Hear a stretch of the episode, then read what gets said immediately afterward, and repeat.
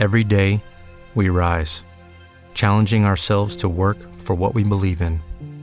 At U.S. Border Patrol, protecting our borders is more than a job, it's a calling. Agents answer the call, working together to keep our country and communities safe. If you're ready for a new mission, join U.S. Border Patrol and go beyond. Learn more at cbp.gov/careers. Hello, it is Ryan, and I was on a flight the other day playing one of my favorite social spin slot games on ChumbaCasino.com. I looked over the person sitting next to me, and you know what they were doing? They were also playing Chumba Casino. Coincidence? I think not. Everybody's loving having fun with it. Chumba Casino is home to hundreds of casino-style games that you can play for free anytime, anywhere, even at 30,000 feet. So sign up now at ChumbaCasino.com to claim your free welcome bonus. That's ChumbaCasino.com and live the Chumba life. No purchase necessary. Group. Void were prohibited by law. See terms and conditions. 18 plus.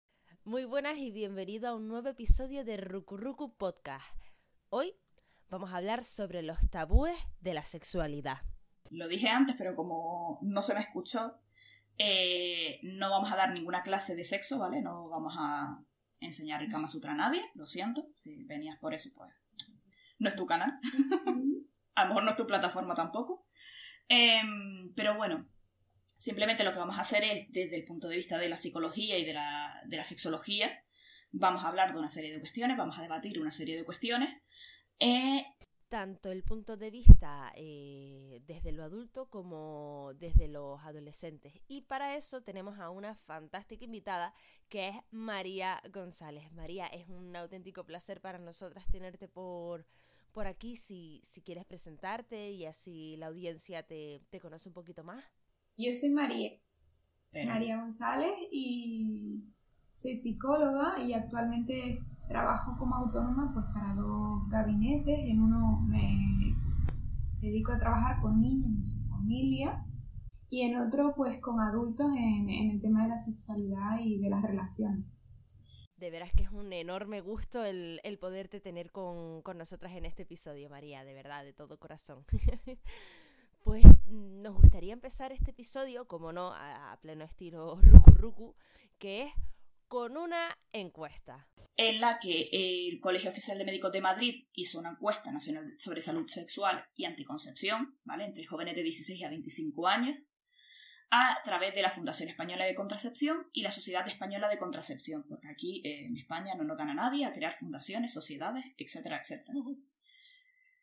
¿Qué han hecho? Pues han hecho un estudio de qué opinan los jóvenes sobre los métodos anticonceptivos, qué, qué tipo de sexualidad están experimentando y por lo que el resumen general es que priorizan la anticoncepción a la protección contra las enfermedades venéreas. Como decía antes, que no se me escuchó, quiero llorar. Mm, la edad de consentimiento en España son los 16 años, ¿vale? Eh, se entiende que cuando los adolescentes son menores de 16 años está permitido porque tienen ambos la misma edad, pero si eres mayor de 16 y mm, tienes una novia menor, te esperas, o un novio menor, porque si te denuncia por lo que sea, eh, te puede caer un buen paquete, porque se considera agresión sexual.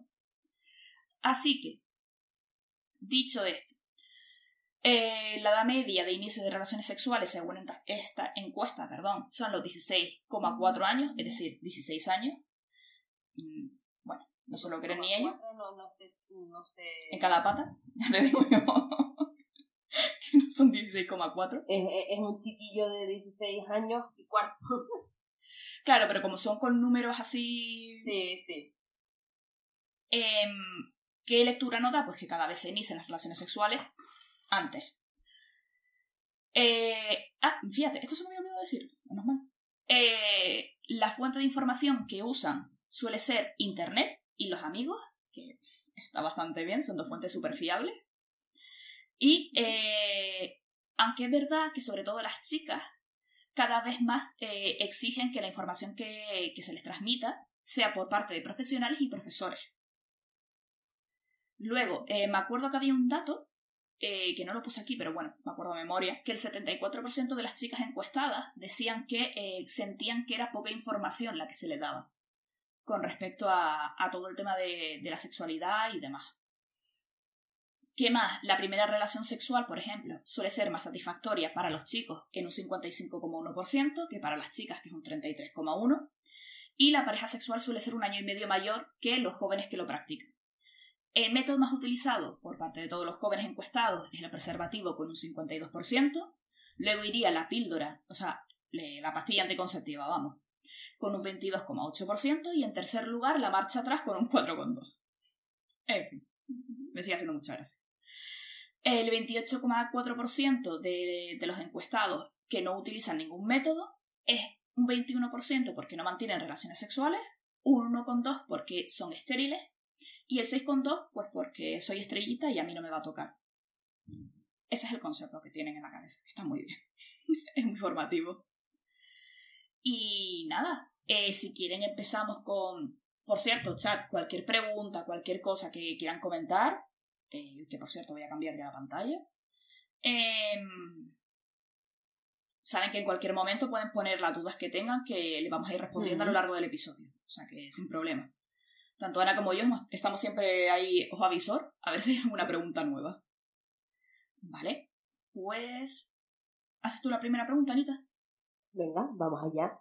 Pues la primera pregunta es eh, si hay alguna diferencia entre la sexualidad femenina y la masculina. Vale. Esta pregunta creo que da pie a, bastante juego porque para empezar, ¿qué, qué es lo femenino y qué es lo masculino? Eh, ahí entran pues, muchas, muchas concepciones culturales, educacionales, eh, ideas, cada uno tiene su idea sobre lo que es masculino o femenino. Pero bueno, siguiéndonos un poco a, a, la pregunta y, lo típico em, de centrarnos en hombre y mujer, a lo mejor, ¿no? Para, para dar una respuesta, para empezar un poquito más concreta. Em, yo creo que diferencias hay en, en, tanto en cuanto a, a, lo biológico, sobre todo para empezar, ¿no? Los hombres eh, no son cíclicos, los hombres tienen eh, una madurez sexual que, que continúa lineal durante más años de vida y las mujeres pues tenemos un ciclo menstrual eh, que implica pues cambio de humor, cambios en el deseo sexual, eh, cambios en el estado anímico, pues cambios que, que, de por sí ya nos dicen, bueno, pues que yo no voy a estar igual sexualmente activa en, un día del mes que en otro, ¿no? Ya solo con eso, pues tenemos bastante diferencia. Eh, bueno, los órganos genitales, por supuesto, ¿no? Que funcionan de forma diferente. Y, y aquí, pues, eh, claro, la sexualidad en lo femenino. Es muy complicado, ¿no? No, y que además después también es tener en cuenta que aunque seamos cíclicas, ninguna mujer tiene los mismos ciclos.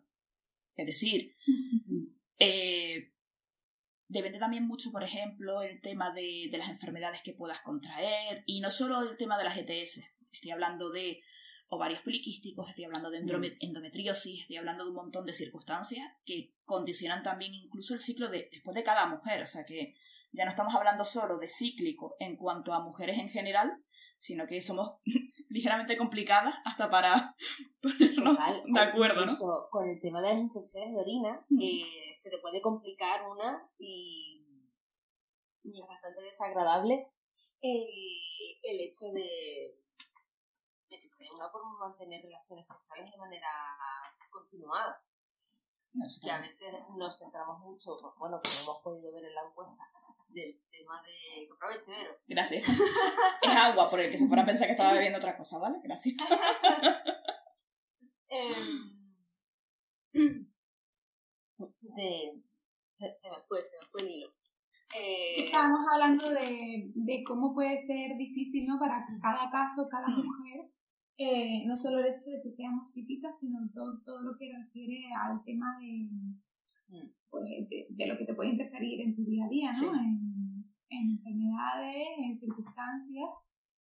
Y, y no solo eso, sino que la sexualidad también viene dada mucho por, por lo que aprendemos de nuestro entorno, ¿no? Es decir, la sexualidad no es solo lo genital, la sexualidad es cómo nos relacionamos y ahí eh, hay un papel muy, muy, muy importante en la diferenciación que se nos ha hecho ¿no? a la hora de educarnos a las mujeres y a los hombres. Mm. Por tanto, hombres y mujeres nos solemos relacionar en términos generales eh, de formas bastante diferentes, ¿no? Eh, se espera de nosotros, pues, cosas diferentes y por tanto ahí cada uno juega su rol porque seguimos jugando roles a pesar de que queremos deconstruirlo de alguna manera, ¿no? Pero seguimos jugando roles que implican muchísimo en el tema pues, de cómo ligamos, cómo eh, hablamos con el otro, desde, desde qué parte me relaciono, si más desde la emoción, más desde lo físico, más desde mm, los silencios, Sí. Todo esto influye, ¿no? ¿no? O sea, parece, es verdad. parece que me estoy yendo muy lejos, ¿no? Pero todo esto influye en cómo tú te relacionas con una persona y por tanto, en, consecuencia, en el último punto, en la sexualidad que tengas ahí, ¿no? Sí, es igual que, por ejemplo, cuando te dicen la, la mítica frase, ¿no? De, es que si eres una mujer muy segura, eh, los hombres se echan para atrás. Y tú, a ver. Eh, ¿Qué nos han metido en la cabeza para que un hombre se eche para atrás por una, por una mujer segura? A ver, que una cosa es, claro, es que después eh, jugamos con el tema de la, de la seguridad, ¿no? Tanto hombres como mujeres. Ojo, aquí no. Como para justificar un poco el típico echado o echada para adelante, ¿sabes? Demasiado. O el típico confianzudo, es que soy muy seguro o soy muy segura. Y tú no, a ver. Lo que eres un poco confianzudo barra confianzuda. O sea, no, no justifiquemos. Claro, lo que eres un poco violento a lo Exacto. A la hora de acercarte a la gente. claro, eh, la seguridad, bueno, ese eh, es otro tema, ¿no? Eh, a veces, pues, lo que, lo que estás diciendo, doy una faceta de que puedo con todo y a lo mejor precisamente esa faceta es la barrera que te impide parar tu momento y pensar, ¿es esto lo que quiero yo? ¿Es esto lo que quiere el otro? Hmm y, y pues resulta violento, ¿no? No es, no es seguridad, es simplemente una coraza. Una coraza, una forma Una forma más de expresarte que, oye, me parece súper importante decir desde el principio que todo esto eh, es como vivimos cada uno. Claro, Porque hemos aprendido de nuestro entorno. Entonces, esto hay que respetarlo de alguna manera en el sentido de cuidado, porque todos tenemos nuestros fallos, ¿no? Sí, que al final todo esto es una cuestión de empatía, o sea. Claro. De ponerte en el lugar del otro. Eso. Vale. Que eh, cada uno tenemos nuestra, nuestra forma de ser y aunque hay mucho que mejorar y mucho que aprender, de, sobre todo porque el tema de la comunicación ¿no? está directamente relacionado con la sexualidad eh, mil por mil. Mm pues ahí cada uno es lo que haya aprendido de casa. Entonces, bueno, está bien que pongamos el punto crítico, pero también está bien decir, bueno, es que esta persona lo que ha podido aprender en su casa o en su entorno es esto, entonces, pues también hablarlo desde el cariño. Sí, que al final replicamos conductas, o sea, no es un... Sí. Dedicamos a replicar lo que hemos visto en casa, y si en casa hemos visto una serie de paradigmas, una serie de comportamientos que, pues oye, a lo mejor no son los más acertados para acercarte al resto del mundo, ya sea en el plano sexual o en cualquier otro tipo de, de situación, pues es lo que vamos a realizar porque es lo que hemos normalizado. Al final. y María. Volviendo. Ay, perdón. No, no, no. no, no, La pregunta inicial, ¿no? y, y me venía a la cabeza todo esto de lo que hemos aprendido, de la comunicación pues fíjate tú qué diferencias hay entre un hombre y una mujer simplemente en su postura corporal o simplemente eh, a la hora de expresarse, ¿no? En las palabras que usa, cómo vestimos, que, en qué detalles ponemos el punto de mira, ¿no? Hmm. Todo eso es sexualidad, aunque parezca que eh, cada persona, hombre y mujer, no, eso también es sexualidad. Pues Yo eso no lo sabía. Me, me lleva una duda. Entonces, eh, todo el tema de la sexualidad está muy relacionado con cómo te relacionas contigo mismo. O sea, un buen conocimiento de uno mismo es lo que, a lo mejor en consecuencia, traerá un, un desarrollo de la sexualidad más óptimo. Por supuesto. La sexualidad empieza con uno mismo. De hecho, eh, el desarrollo de la sexualidad va desde quién soy, qué me gusta, qué quiero, qué no quiero, eh, eh, cuáles son mis deseos, cuál es mi estado de ánimo. Todo eso interfiere en mi sexualidad, ¿no? En, en- en quién soy yo y, y cómo me voy a relacionar entonces con los demás y conmigo mismo, Vale. porque la sexualidad es también para conmigo. No nos olvidemos de eso, ¿no? Sí, que yo creo que ahora sí se empieza a dar como un poco de valor a, a la propia sexualidad, pero hasta hace bastante poquito la sexualidad se comprendía como siempre una pareja. Every day, we rise, challenging ourselves to work for what we believe in. At U.S. Border Patrol, protecting our borders is more than a job, it's a calling. Agents answer the call, working together to keep our country and communities safe. If you're ready for a new mission, join U.S. Border Patrol and go beyond. Learn more at cbp.gov/careers. Al final, mira, noticia Claro, de hecho, eh, a consulta, mm, por ejemplo, los, hay, hay una tendencia, ¿no? Los hombres eh, vienen a consulta desde que tienen un problema sexual de cualquier tipo, sea propio o en relación con, con la otra persona. Y sin embargo, las mujeres, es curioso esto, ¿no? Eh, no van tanto a, a terapia sexual hasta que no tienen una pareja que evidencia eh, la dificultad sexual que, que probablemente ya tenía qué fuerte. eh, en soledad, porque Mm. eh, todo nace desde de, de, de mí mismo, Sí. ¿no? No solo... A ver, el, el juego con el otro pues interfiere mucho en cómo yo me voy a sentir cómoda, eh, voy a poder desarrollarme de forma más natural, pero mucho de lo que hay detrás es cómo me estoy sintiendo yo. Vale. Mira, nos dicen en el No chat. sé si- Sí, sí, sí. Sí, sí. Me siento un poco caótica hoy, ¿vale? Además No, que pero- y estoy nerviosa. pero- Genial, genial, no te preocupes. Está yendo, está yendo súper bien, María. Nos dicen en el chat, sí, eso es muy cierto, pero ¿hasta qué edad esta excusa es aceptable? Me refiero. Hay un momento en el que cada uno o una tiene que hacerse cargo de la manera en la que se relaciona, porque entiendo que en adolescentes pase mucho más, pero cuando cuanto mayores somos, me va pareciendo más una falta de respeto el ser honesto o honesta eh, con lo que se busca. No sé si me he explicado bien.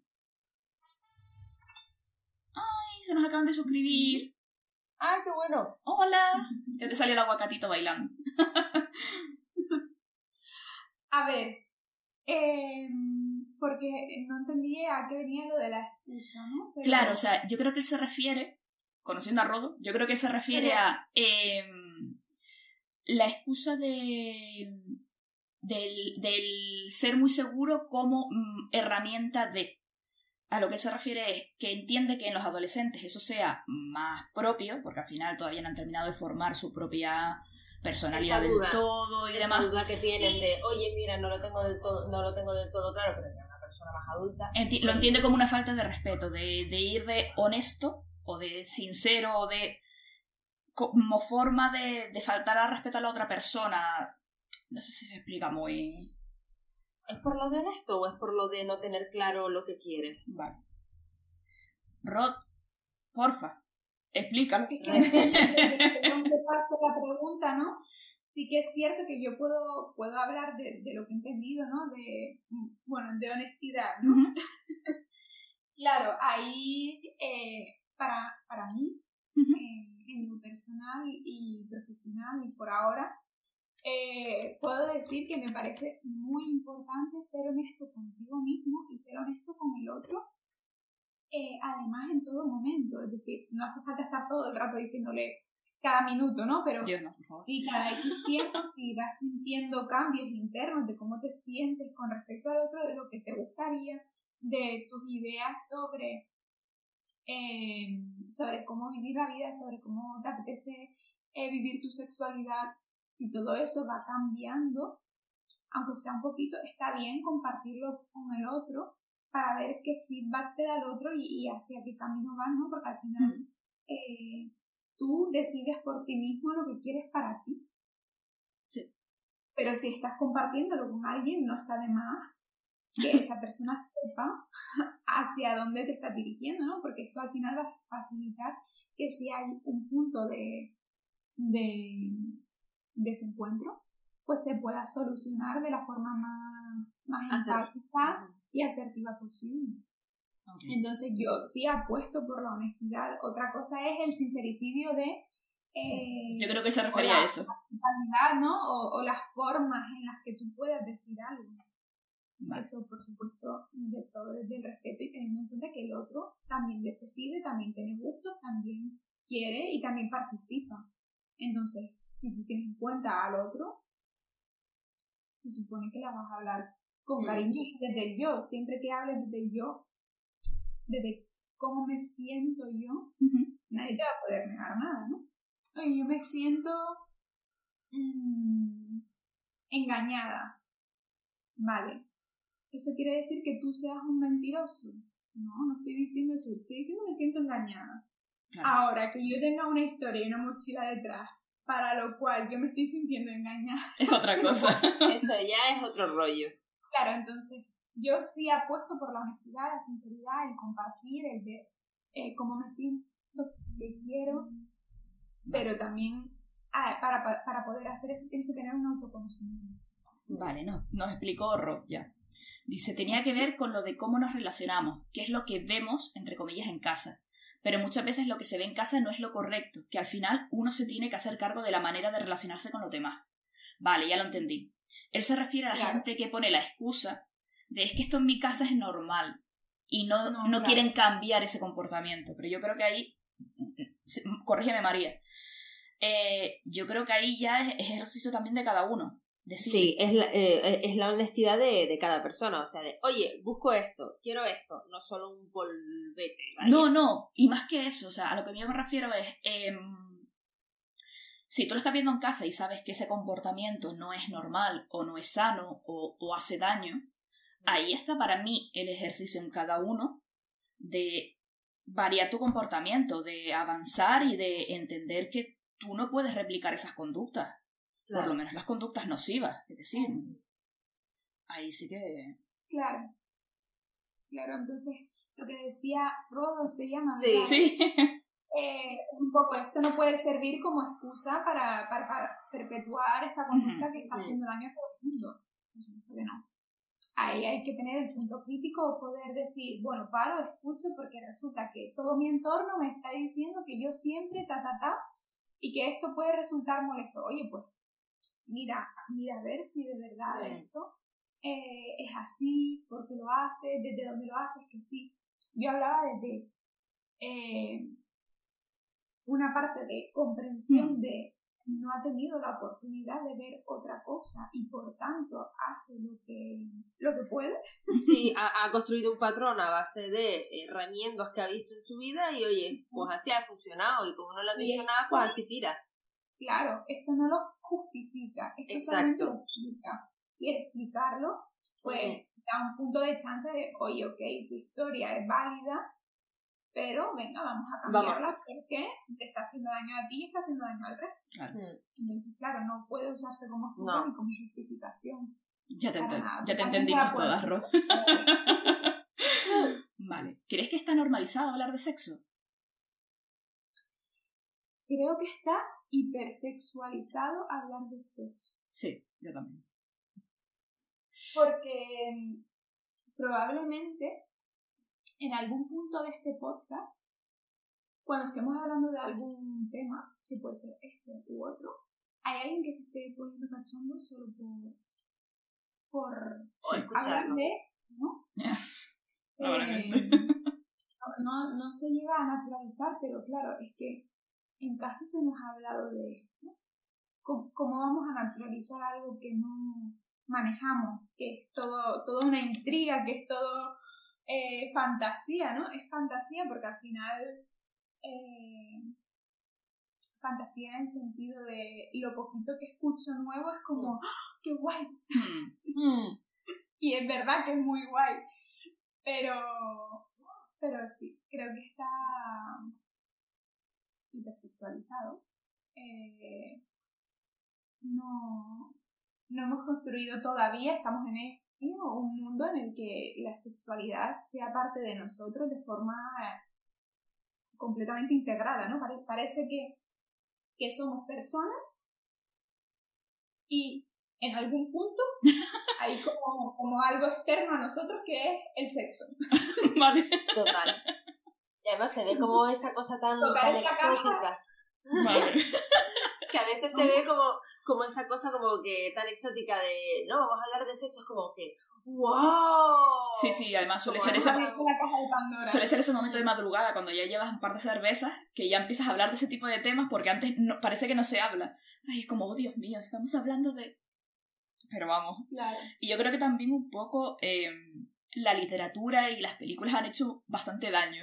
Lo han romantizado y han hecho, y también muchas veces se ha caído en el, en el estereotipo. Hmm. y, y se crea un como una especie de producto que se nos ha vendido en, en masa entonces como consumimos muchísima ficción nos pensamos que la sexualidad tiene ese toque de ficción y es como que, que no, que no, No, o sea, no hay que no, no, No te van a tocar en la puerta a tirarte confeti porque...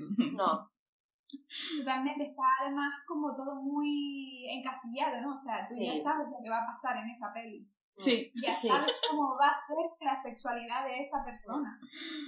Cuando a la hora de la verdad, pues cada uno la vive de una Sí. forma muy diferente, ¿no? y además hablando Y- de peli, sí, sí no, Y no, di- bueno, nada, iba a hablar un poco de, de lo que se presupone, ¿no? Y lo que se nos vende que es, y por tanto lo que creemos que se espera de nosotros y toda la presión que sufrimos, tanto hombres como mujeres, porque mucho se habla a, a día de hoy, ¿no? De las mujeres, de que estamos hipersexualizadas. Oye, yo creo que los hombres también tienen una presión encima. sí, porque se, Sí. se espera como que poco de menos que ellos sean los que sepan, los que hagan, los que dirijan, y es como, oye, que a lo mejor no... Los que, vamos, sean muy potentes, dioses Sí, del sí. Olimpo, que Sí, sepan cómo De manejar la situación de ellos y de la otra, Hmm. y del otro, o lo que sea. Sí. Sí, sí, que, que lleven las riendas de todo. interesante Sí. a mencionar. No, no, y es verdad. o y sea, las mujeres también.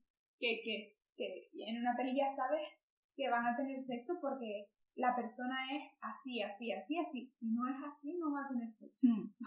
Si no va a ser romance de Disney y todo súper edulcorado y qué bonito. total Sí, co- eso sí me resulta curioso y es que dividan tanto el, el amor del- de la sexualidad, que es un concepto que nunca he entendido. A ver, lo entiendo en la persona que dice, oye, pues mi sexualidad es una cosa y cuando me enamore de una persona, pero al final, eh, quieras o no, una relación también tiene un componente sexual. Entonces, esa diferenciación tan radical que se hace sobre todo en literatura y en películas de, es que si es una relación romántica no puede haber sexo, mm, no es un poco tajante, no es un poco como que al final te condiciona a que ves eh, tú mismo te haces una idea de las relaciones románticas que no, no tiene nada que ver. Sí, y es un poco lo que hablaba, ¿no? De, de la persona y luego el sexo. Sí.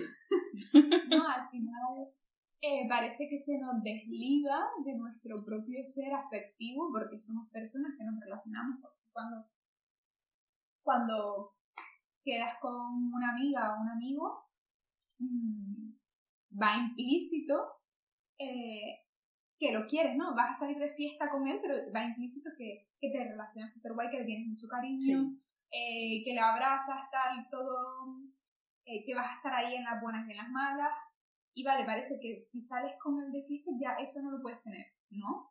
Es Y verdad. la sexualidad es un poco así, ¿no? Si a veces es como, eh, tengo relaciones sexuales, pero yo contigo, luego no te creas que me voy a quedar a dormir contigo, no, no creas que yo te puedo dedicar una caricia, ¿no?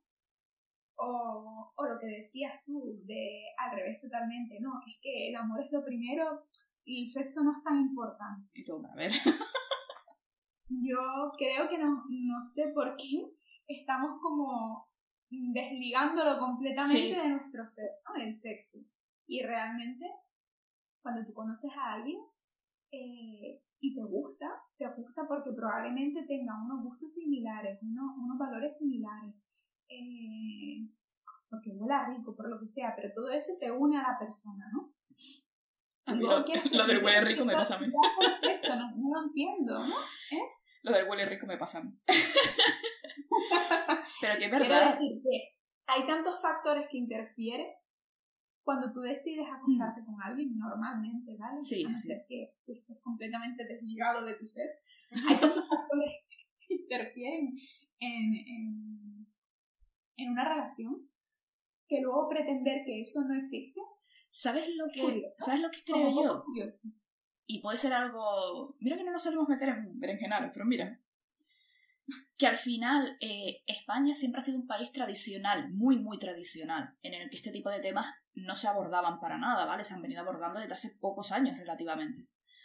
Y yo creo que se ha intentado poner la quinta, ¿vale? Para intentar eh, aparentar ser un país moderno, un país eh, tan abierto y demás, que al final lo que hemos conseguido es polarizarlo. Es decir, si hablo de amor no hablo de sexo y si hablo de sexo no hablo de amor. Pero ojo, somos súper modernos y hablamos de sexo. Y es como, ya, pero mal. Okay, round two. Name something that's not boring. A laundry? Ooh, a book club. Computer solitaire, huh? Ah, sorry, we were looking for Chumba Casino. That's right. ChumbaCasino.com has over 100 casino style games. Join today and play for free for your chance to redeem some serious prizes. ChumbaCasino.com. No purchase necessary. Void where prohibited by law. 18 plus terms and conditions apply. See website for details. Lucky Land Casino asking people what's the weirdest place you've gotten lucky? Lucky? In line at the deli, I guess? Aha, in my dentist's office.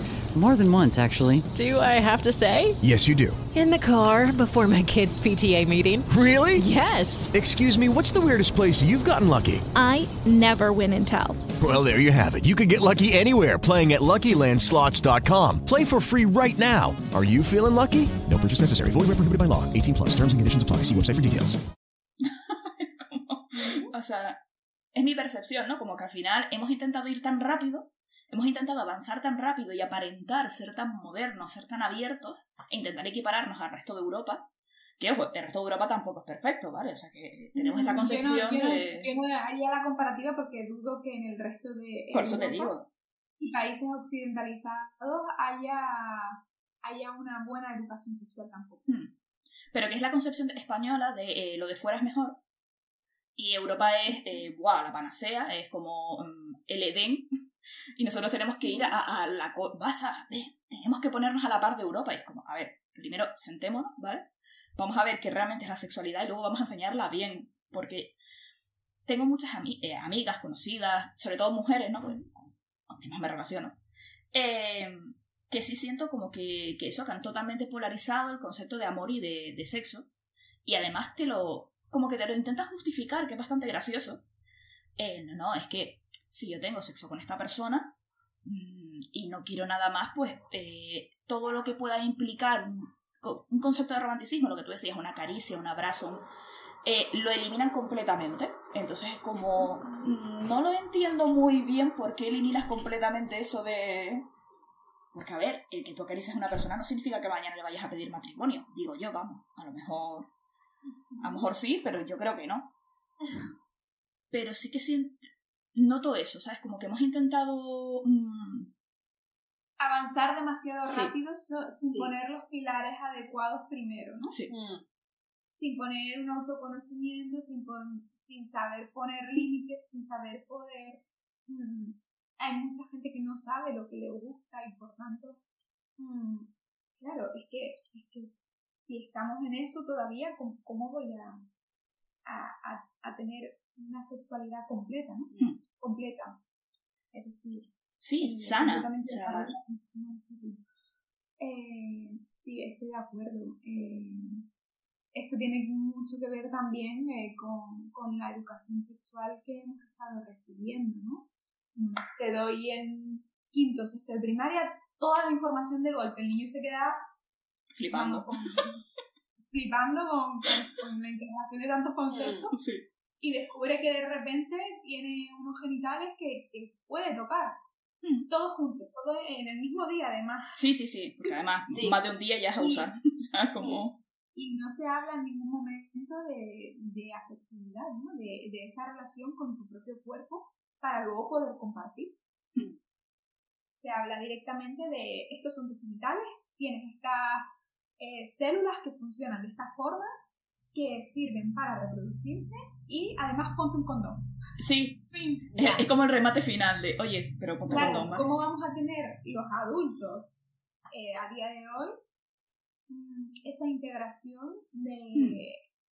Hmm. Mm, es que el sexo implica ser persona. Sí.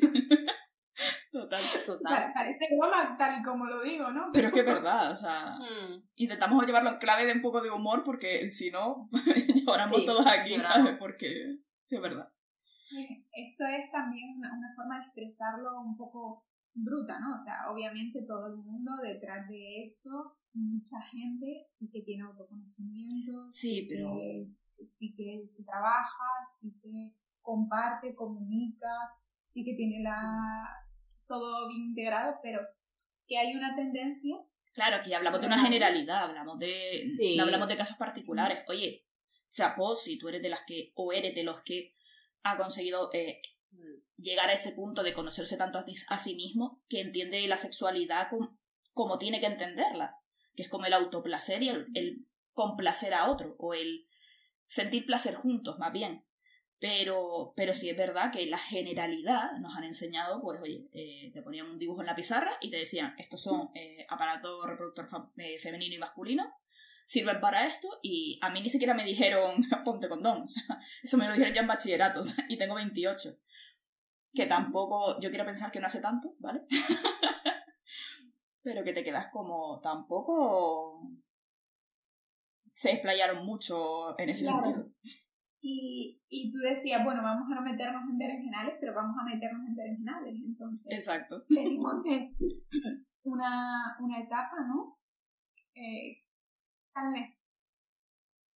Está dura y de, una, de unos conceptos concretos, ¿vale? Eh, que están muy relacionados con los valores eclesiásticos eh, en un punto, además, un poco extremo, porque los valores eclesiásticos no se viven igual en No. partes del mundo, pero eh, esa idea de la familia eh, hombre-mujer para tener hijos y Sí, el, el sexo como una mera herramienta reproductiva, o sea, no... Exacto. hemos pasado de eso a, a pretender lo que pretendemos que está súper bien, ¿vale? Y, y por eso estamos, yo creo que por, por eso estamos teniendo estos desajustes naturales de Vale. quiero, quiero vivir mi sexualidad a tope. Claro, pero es que permítete primero ver qué es la sexualidad. Sí. Y qué Exacto. y, bueno, lo que venía hablando desde antes. Por- No sé si está quedando todo de forma muy Sí. abstracta porque a veces como que interrelaciono ideas. No, pero está No bien, si- porque no está, No, no, sí. está quedando demasiado lineal, o sea que está muy bien. Exacto. Eso es lo que Además- pretendemos, más o menos. Mm. No te además preocupes. con todo, con todo el tema de, de- del autoconocimiento y demás, muchas veces no se, no se explica esa parte de saber lo que tú quieres para poderlo pedir. ¿Sabes a, a lo que me refiero? De, de esa cosa de, mm, de, oye, que a mí me gusta esto, sería posible eh, mirarlo por aquí, o oye, mira, he descubierto que me, que me gustan estas cosas, porque no se nos explica todo el tema de la autoexploración. De hecho, eh, es más, María, ¿piensas que la masturbación femenina sigue siendo un tabú? Eh, yo creo que siguen siendo tabú tantas cosas en el ámbito femenino. En el, en el masculino también, pero ahora que has preguntado por el femenino, eh, sí, creo que sigue siendo tabú. Creo que hay personas que todavía no conocen a día de hoy, y perdón por ser tan brusca, porque, eh, o personal a lo mejor no lo sé, hay personas que no, no saben cómo es un clítoris. ¿De verdad? Hay personas que no, no han podido o no se han permitido, no, no se les ha ocurrido, nadie les ha dicho, oye, es que tú puedes mirar tus genitales como un espejo, ver cómo es, puedes meter tus dedos, tocar, palpar, eh, te podemos informar sobre cómo el ciclo influye en ti. Mm. Hay, hay tanta falta de conocimiento propio que por tanto, claro que la masturbación, que, que es como el, el punto cumbre, eh, sigue siendo tabú. Es que sigue siendo tabú que, que un, iba a decir, que una, que un, una vulva tenga pelo. ¿Verdad? Total, totalmente. Esto O sea, y el pelo, y el pelo existe. O sea, es como que, discúlpame, no soy la Barbie. Entonces, eh, sí, a día de hoy la, la masturbación sigue siendo tabú, pero también sigue siendo tabú el propio funcionamiento de, de- del órgano femenino. Alguien, no sé si de los que nos está escuchando, si todos sabían que, que el clítoris es tan grande como un pene. Es decir, Pues mira, yo no. dentro. Yo me enteré hace cuatro años de eso eh, con el tema del punto G, el punto G, el, fa- el famoso punto G. Pues al final resulta que es que el clítoris es tan grande que, claro, aquí ya, eh, corrígeme si me equivoco, por supuestísimo, María, pero que es tan grande que el punto G es como el roce de, del, del pene con las paredes de, de la vagina y eso al final es lo que produce que, mm, porque, no sé, a ver si me estoy liando, que... mm, Sí, que es tan grande que al final el, el simple roce externo, ¿Vale? eh, y no solo en lo que conocemos del clítoris, que es el, el famoso botón, ¿no? Sí. sino que en toda esa zona que está muy inervada, eh, detrás está el clítoris. Alrededor de la vulva está el clítoris. Entonces, por eso, cuando hay penetración, hay disfrute, porque Vale. si el clítoris estuviera solo arriba, la penetración no, no tendría ningún disfrute para nosotras. Vale. Y sí lo tiene porque alrededor están los bulbos del clítoris, que son eh, bastante, de un tamaño considerable. Es que es eso, o sea, sí siento que mm, cuando se habla de sexo, ¿no? El, típica reunión y tal, eh, sobre todo cuando es un grupo mixto, em, sí se suele hablar de, yo qué sé, em, masturbación masculina, de, de coito, de... Pero, por lo menos en los que yo me he movido, a no ser que solo sean mujeres solas, no se habla de masturbación femenina. Es como un, como un acuerdo tácito y soterrado de este tema no lo vamos a tocar. ¿Sabes? De- o incluso escuchar a, a compañeras, ¿no? Sobre todo cuando estaba en la uni. eh, decir que ellas con las parejas, con sus chicos, eh, en ese caso, no hablaban de masturbación. De ellas. Porque era. Me acuerdo, hubo una que fue un poco chocante porque me decía que le sentía una falta de respeto hacia él. O sea, que de alguna manera tenemos integrado que el querernos y el poder disfrutarnos y el poder tocarnos, o sea, tocarme implica una falta de respeto para ti. Sí. ¿no? Qué duro esto. Sí. Súper duro. Y me ha llamado la, la atención, ¿no? Para reflexionar que, que a lo mejor, tomando tu ejemplo, ¿vale? Vale, por- a lo mejor no en todos los Sí. ámbitos es igual, pero eh, que a lo mejor en ámbitos mixtos, pues a las mujeres se les complica más por algún motivo personal el, el poder expresar, oye, es que yo me Sí. es que yo me toco. Yo creo que depende del ámbito en el que te muevas, ¿no? Y de la confianza que tengas con esas personas y de cómo se hayan desarrollado. Pero es verdad que, que, bueno, que sigue siendo un tabú simplemente a la hora de hablar. Así que, y yo creo que también tiene que ver con el hecho que hablábamos antes de que hablar de sexo está hipersexualizado. Entonces, ¿cómo voy a hablar de sexo, de mi sexualidad, si al final eh, va a parecer como, wow, ¿no? Como una atención desmesurada sobre algo que debería ser natural. Normal. Entonces eso yo creo que abruma y retrae. Sí. A mí, a mí me ocurrió, por ejemplo, mm, que a mí me ocurrió, por ejemplo, con 10, 15 años más o menos, creo que fue, eh, hablando con un grupo de, de, amigos, salió el tema de hablar un poco de, de sexo y, mm, y, hablamos del tema de la masturbación y dije, no, pues no, tal, se quedaron, sobre todo fue más un asombro por parte del sector femenino que del masculino. Y eso sí que fue muy curioso, de decir, pero que te, sí, y, y tú ves, y yo, no leo. Ah, que lees, que hay cosas, o sea, el, lo gracioso fue luego la sombra de los chicos, ah, que hay para leer. Y yo, sí. Cada uno se asombra con lo que y, y fue, fue una conversación realmente curiosa, sobre todo cuando la ves con, con perspectiva. Para mí fue algo como hablar de algo que era muy normal para mí, de, oye, pues yo cada X tiempo, pues me dedico un rato a quererme de esta manera.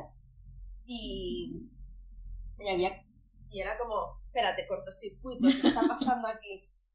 Total. Sí, sí, sí, para que, para que, para que reflexionemos también sobre eh, cómo está integrada la cultura, ¿no? De, de, no sé cómo decirlo, de vetar ciertos temas, pero ya no del de, eh, el machismo clásico que dice eh, las mujeres no pueden, no. Es que son las propias mujeres las que tenemos integradas muchas ideas sí. Que creo que no es una cuestión de hombres y mujeres que permitan o no permitan, no. sino que es una cuestión un poco de todo.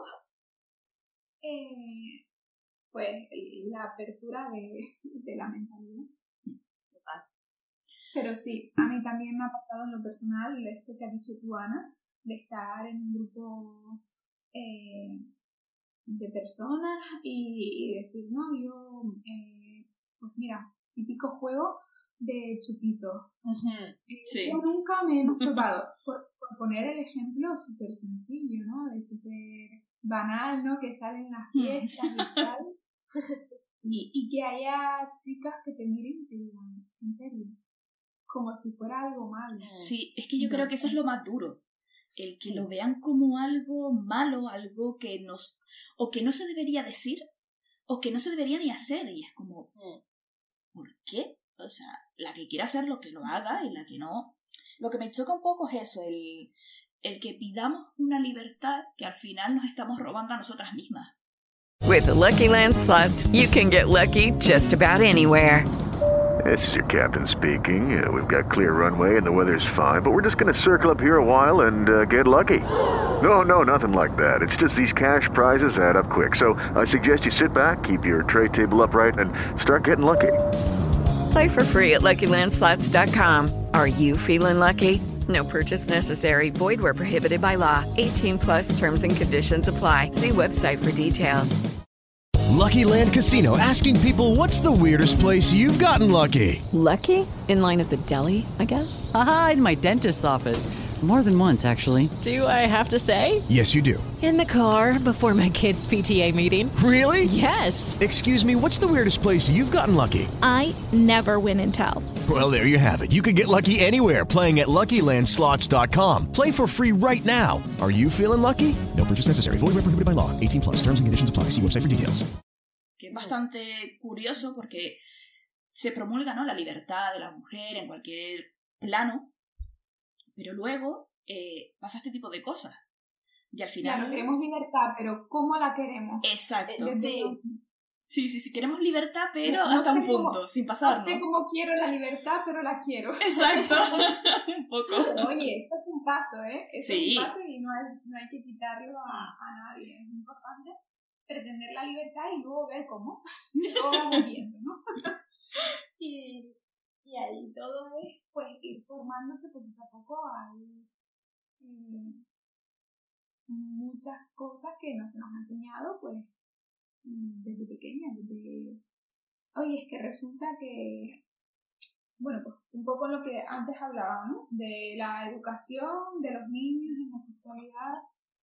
Eh, de repente lo saben todo. Un día llega el profesor a abrir o la profesora y dice, ta, ta, ta.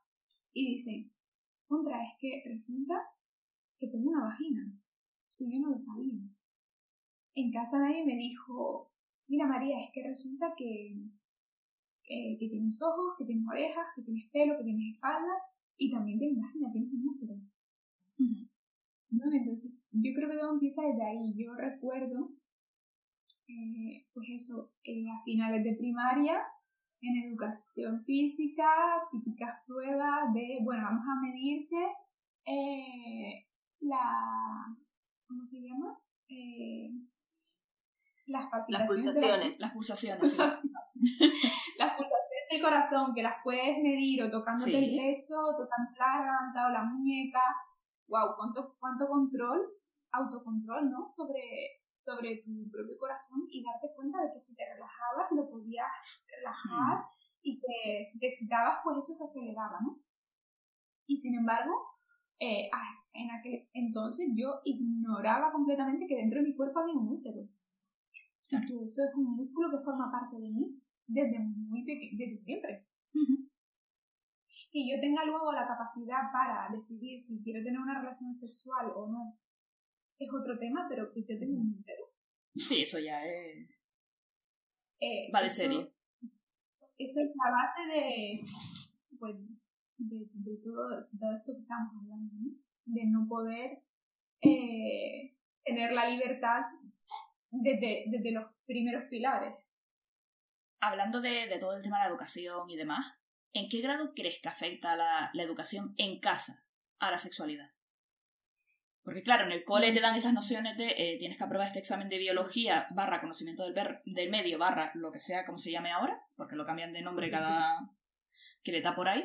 Pero, ¿en qué grado crees que afecta la de casa? ¿Más? ¿Menos? ¿Igual? Eh, yo creo que las personas aprendemos a relacionarnos con el mundo a partir de nuestros padres, ¿no? Es decir, todo lo que vamos aprendiendo eh, en casa es lo que tomamos como bueno y lo que tomamos como normal. Entonces, eh, yo diría que, que, lo que más afecta en la sexualidad es lo que hemos aprendido en casa, que sí, que luego, mm, no hay que negar que luego aprendemos eh, de los amigos, de, de, internet también se aprende, de la universidad, de, de todo lo que vayas, ¿no? De cursos que hagas, lo que sea. Pero influye muchísimo en tu forma de pensar. Si a ti no se te permite eh, dar tu opinión en casa, eso, tan solo ese simple hecho, simple y complejo, y es verdad. eh, luego probablemente tengas problemas en, en tu sexualidad. ¿no? Si no has aprendido a, a, poder ser tú mismo en casa y, y que ya no es que se te hable de sexo o no se te hable de sexo, que es importante. Ya es lo que se te permite a ti como persona o no. Okay. Y por tanto, cómo me voy a relacionar yo con otras personas y, y que voy a creer que, que es el sexo. Vale. No, al final, eh, el orgasmo es como la máxima expansión del yo. Hmm. Este soy yo. Y aquí estoy en todo mi esplendor y en el punto más álgido, más guay. Eh, bueno, pues habrá que ver si en casa has podido ser tú. Vale. Ok. Muy curiosa esa reflexión, la verdad. Y todo eso se va construyendo poco a poco. Uh -huh. Es cierto que todos partimos de una base en general bastante precaria por eso, porque venimos de una historia hmm. De atrás, de abuelos, de madres, de padres, y estamos intentando cambiarla y por tanto tenemos conocimiento como para decir, quiero vivir mi sexualidad a tope, aunque luego se nos quede descolgada, pero bueno, es un paso, ¿no? Sí. es un paso importante. Pero claro, eh, todo se va construyendo poco a poco y todo está en relación a cómo yo he ido creciendo como persona. Okay. Entonces, eh, por marcar un poco un punto, ¿crees que en, en España hay un buen nivel de educación sexual? Eh, hacemos lo que podemos. Con lo que tenemos. Con lo que tenemos. Eh, yo creo a día de hoy que, que todavía no. Vale. Yo creo que se saben cositas eh, interesantes, pero que hasta yo que estoy eh, formándome en sexualidad y que trabajo como tal, hasta yo tengo mucho por conocer. ¿no? Al final yo también soy eh, persona española con estas Sí. características que todos traemos de atrás y, y bueno, eh, sí, totalmente. Este,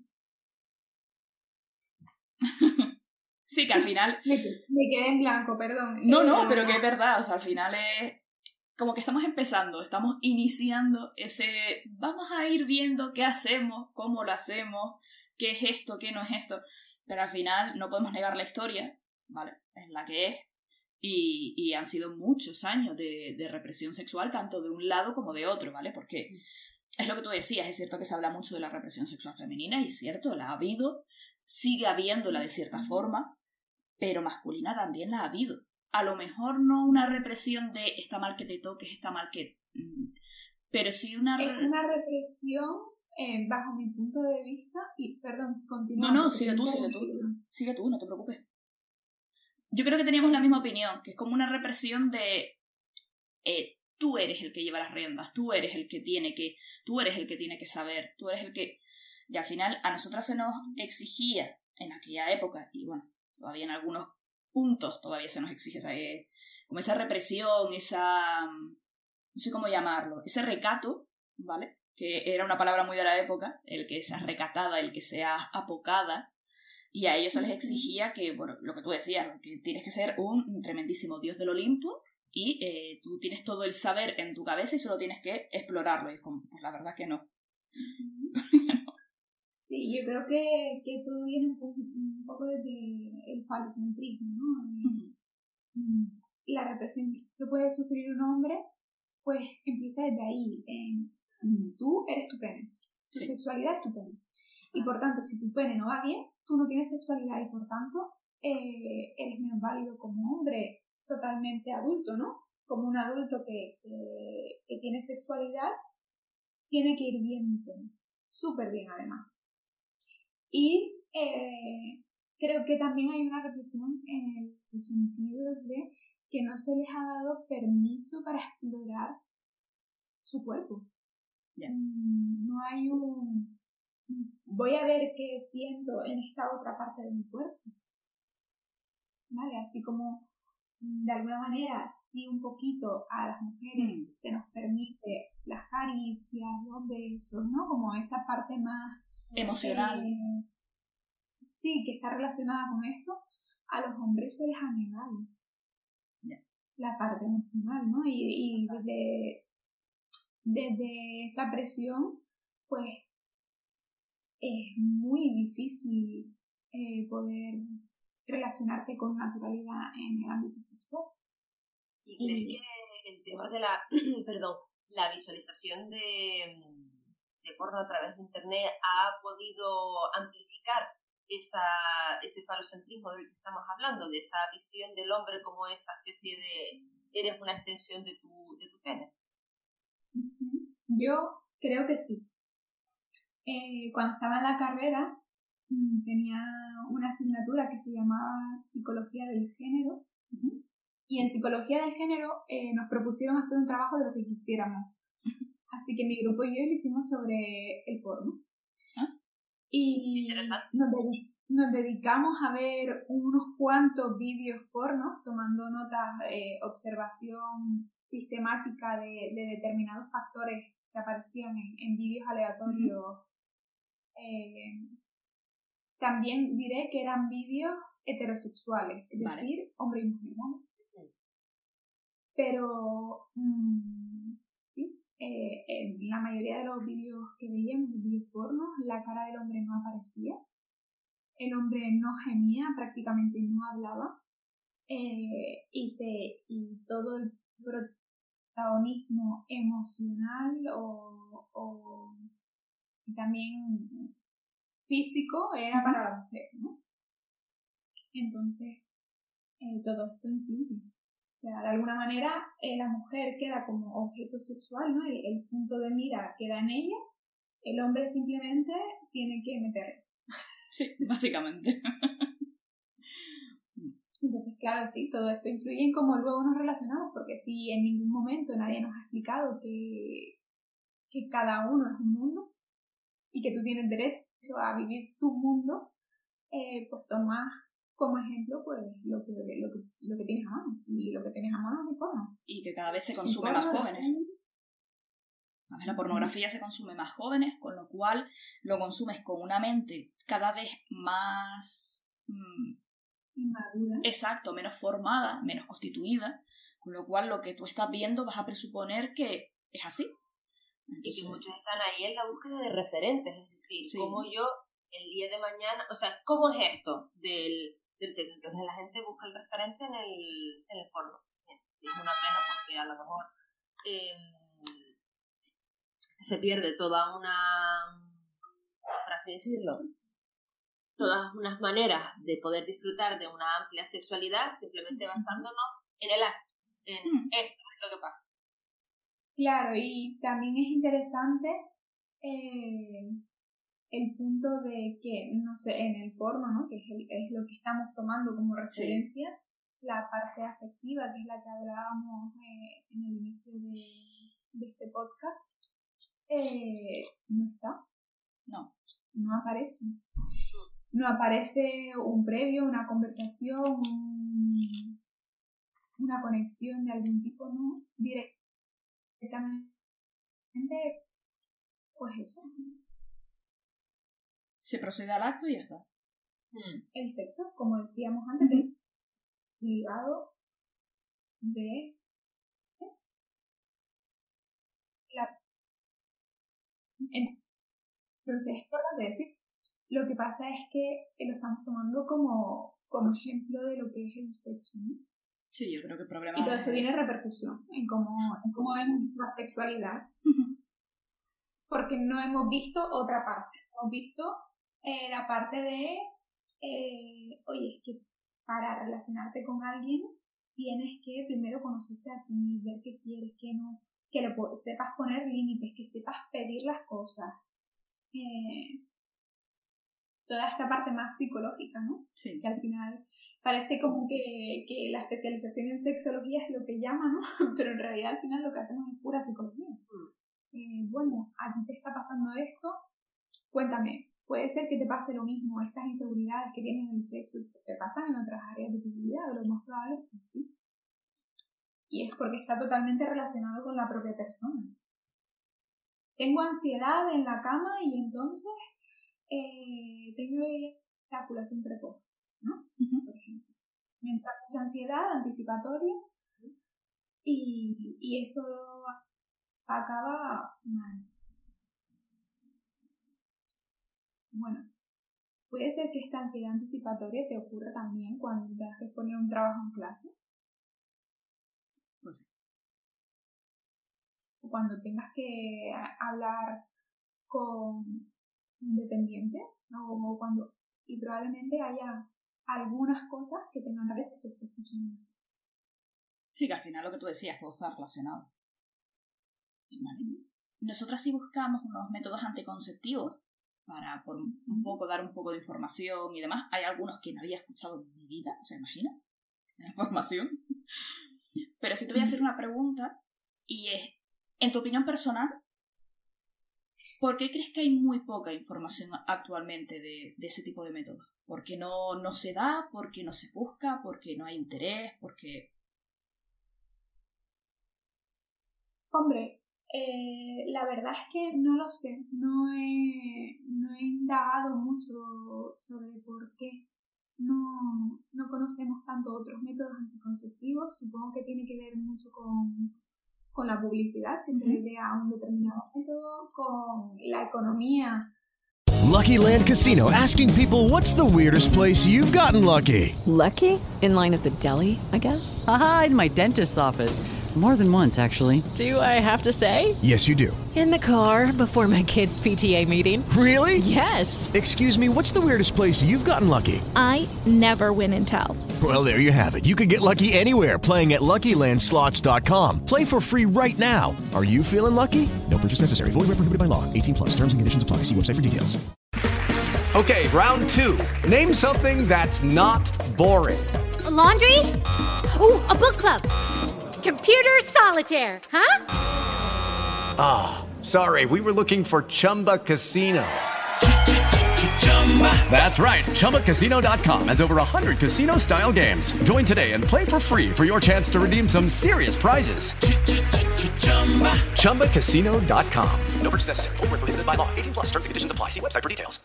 que implique cada método.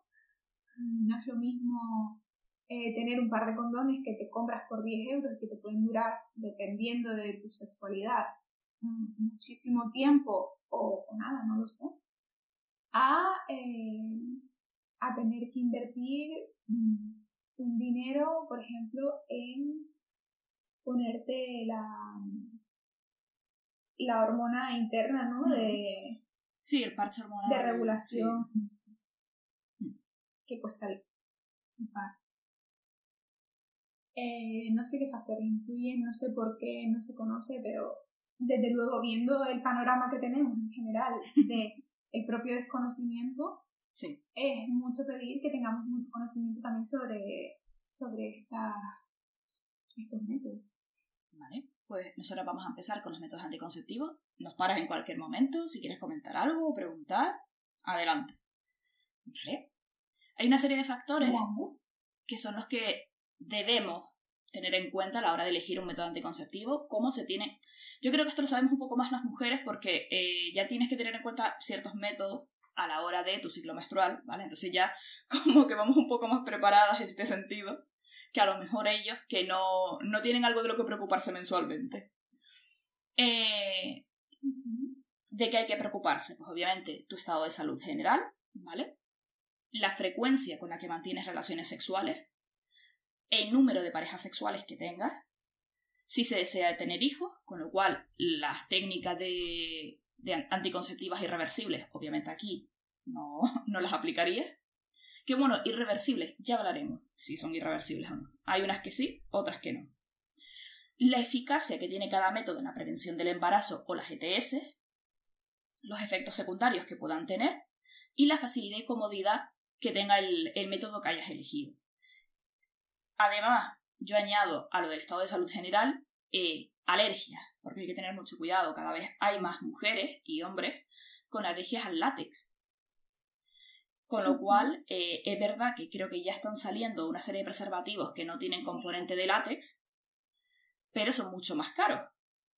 Entonces, claro, ya ahí ya te condiciona a eh, ¿qué hago? Pero que sepan que hay opciones, hay opciones sin látex, son un poco más caras, pero preferible eso que una ETS que dura toda la vida. Vale. En primer lugar, ¿lo quieres hacer tú, Anita? Así, Vale, modo eh, resumen rápido.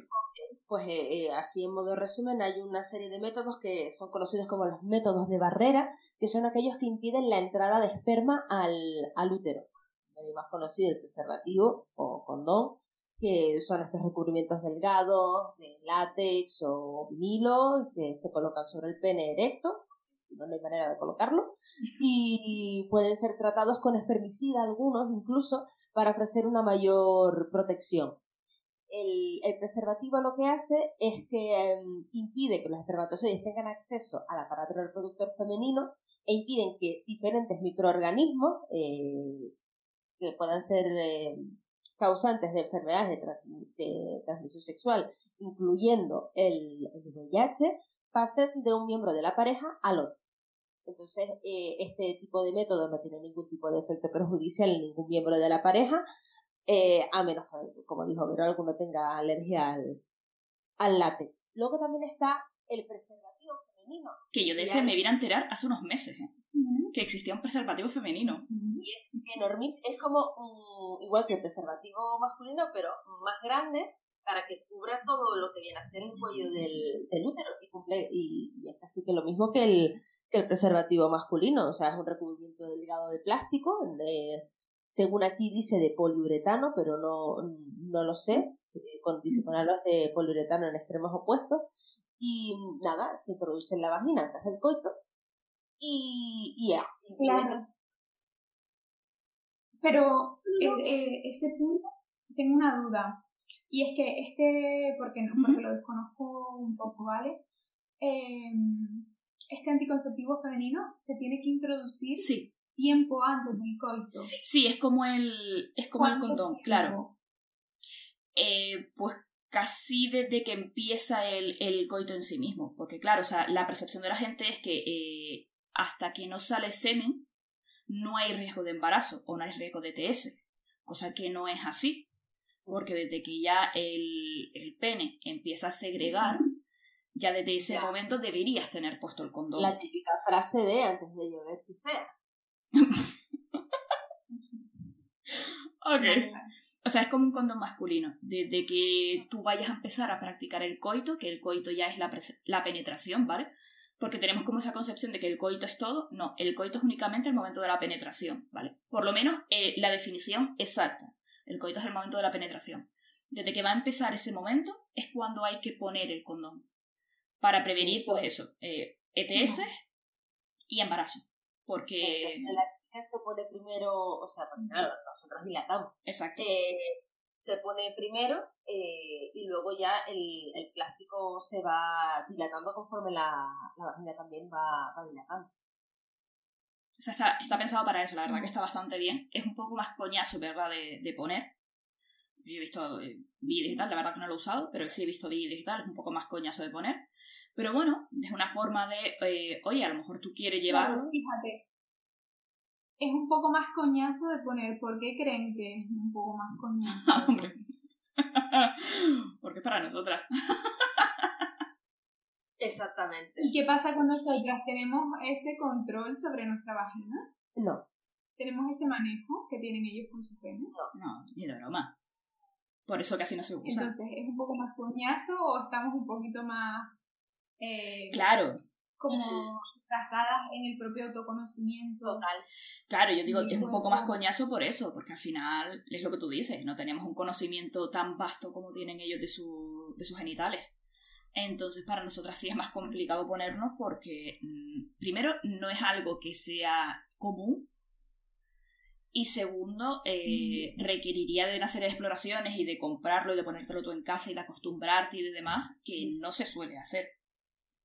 Vamos a ser Bueno, yo tengo, yo tengo un- una amiga que la primera vez que, que tuvo una, una relación, ellos tuvieron que mirar en YouTube cómo se ponía un preservativo masculino, porque él también estaba para tal y fue como, ¿cómo hacemos esto? Pero mira, Y- chapó, por mí chapó. Si al menos lo buscaron.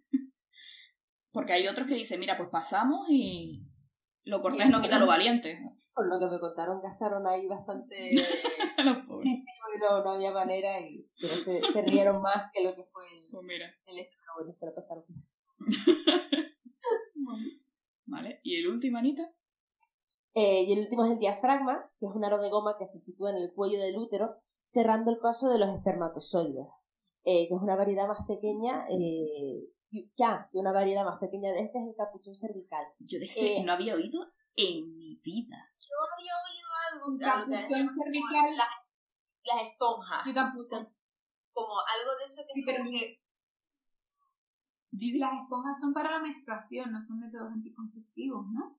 Claro, eh, pero eh, vi, no sé si fue en una serie o, o, o qué fue, Uf, peligro. sí.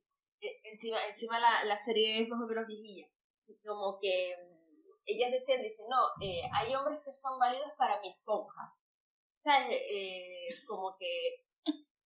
¿Cómo, cómo, fue, ¿Cómo fue la cosa? Era como que, que ellas eh, ahorraban y tenían como esa especie de, diafragma que...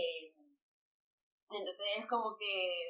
No, con este sí uso el diafragma, no, pero con este no, porque no me, Vale. no me gusta tanto. ¿Sabes? Algo así era.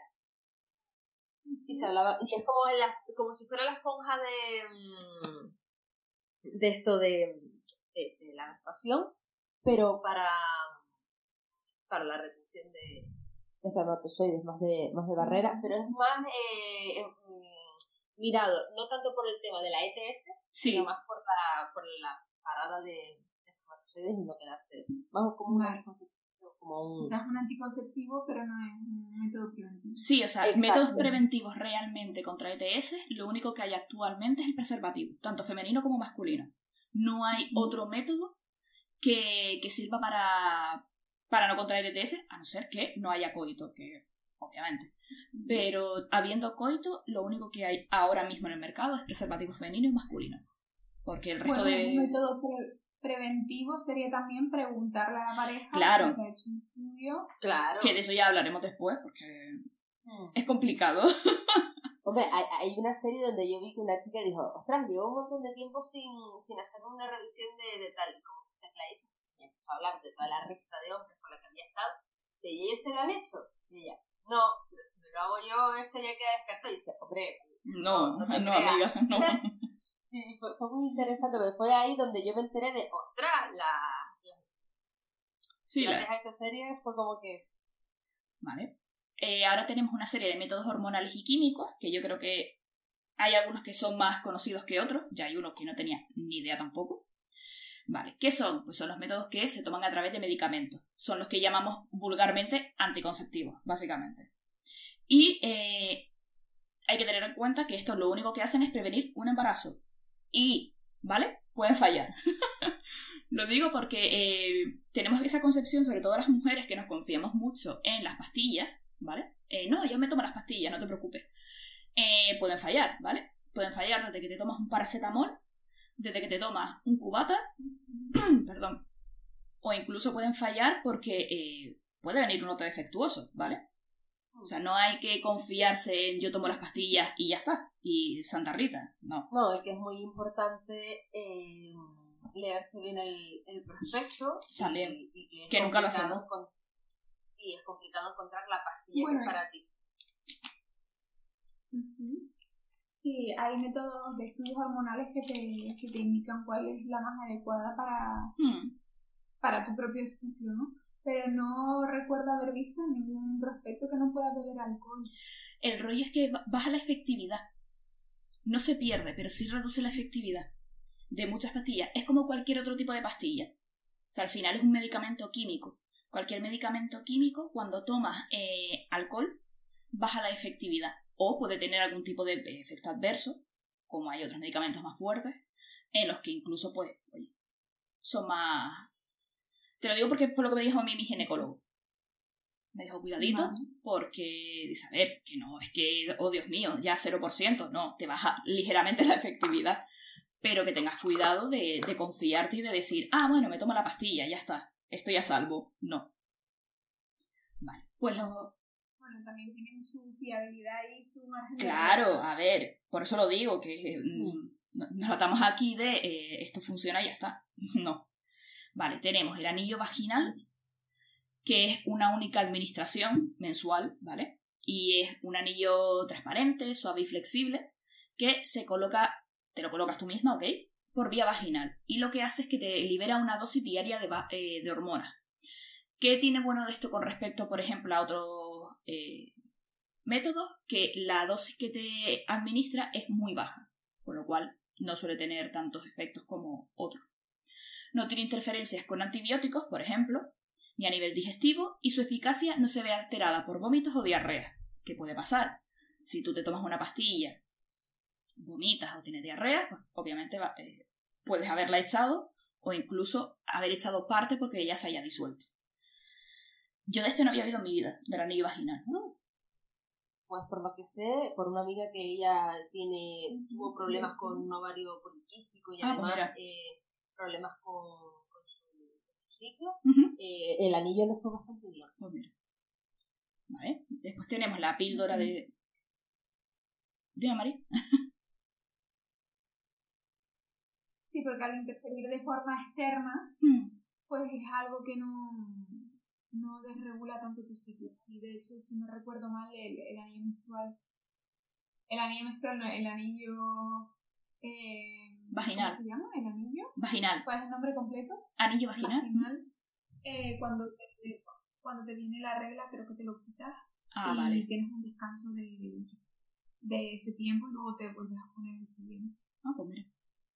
Vale. Después tenemos la píldora anticonceptiva, que es la pastilla de toda la vida del señor, la que todas conocemos, que son unas pastillas que contienen eh, hormonas que son similares a las que producen los ovarios, es decir, conti- contiene estrógenos y gestágenos. Y lo que hace es que funciona eh, impidiendo la ovulación y por tanto el embarazo. Obviamente, yo creo que todas sabemos eh, la cantidad de efectos secundarios que tienen las pastillas, pero de vómito, diarrea, etcétera, etcétera, etcétera. Y me parece importante mencionar aquí, de hecho me parece muy importante mencionarlo, eh, cuando, cuando tomas las hormonas anticonceptivas lo que haces es que tu ciclo Hmm. no sea un ciclo, sino te conviertes en una persona lineal. Sí. ¿No? O sea, de alguna manera no tienes estos cambios hormonales que, que naturalmente se dan y por tanto creo que en parte dejas de ser tú misma. Sí, Eh, me pasó. Bastante. Me pasó de Yo las tomo todavía, o sea que sí. y, Te lo confirmo. Y, pues, y tuve que hablar con el ginecólogo y decir, mira, lo dejo porque es que me siento fuera de mí, no me siento yo misma y, y yo creo que a raíz de ahí fue cuando mi depresión dijo hello. que, que fue cuando de, de todo el todo el bajón y fue cuando estaba con estuve seis meses tomando pastilla anticonceptiva y With the Lucky Land slots, you can get lucky just about anywhere. This is your captain speaking. Uh, we've got clear runway and the weather's fine, but we're just going to circle up here a while and uh, get lucky. No, no, nothing like that. It's just these cash prizes add up quick. So I suggest you sit back, keep your tray table upright, and start getting lucky. Play for free at LuckyLandSlots.com. Are you feeling lucky? No purchase necessary. Void where prohibited by law. 18 plus terms and conditions apply. See website for details. Waiting on a tax return? Hopefully, it ends up in your hands. Fraudulent tax returns due to identity theft increased by 30% in 2023. If you're in a bind this tax season, LifeLock can help. Our U.S. based restoration specialists are experts dedicated to helping solve your identity theft issues. And all LifeLock plans are backed by the Million Dollar Protection Package. So we'll reimburse you up to the limits of your plan if you lose money due to identity theft. Help protect your information this tax season with LifeLock. Save up to 25% your first year at LifeLock.com slash aware. No, yo fíjate, no. Para que, ve- para que veas cómo interfiere una simple pastilla que en teoría es para no quedarte embarazada, ¿no? Al final sí. lo que hace es eh, controlar tu vida de- desde otro punto de vista que no es el propio de una mujer. Porque estamos acostumbrados a, que también en la sociedad, ¿no? Se, se pretende que efectivamente así seamos, lineales, constantes, bien todo el tiempo, marcha todo el tiempo, mujeres productivas, mujeres, todo junto, ¿no?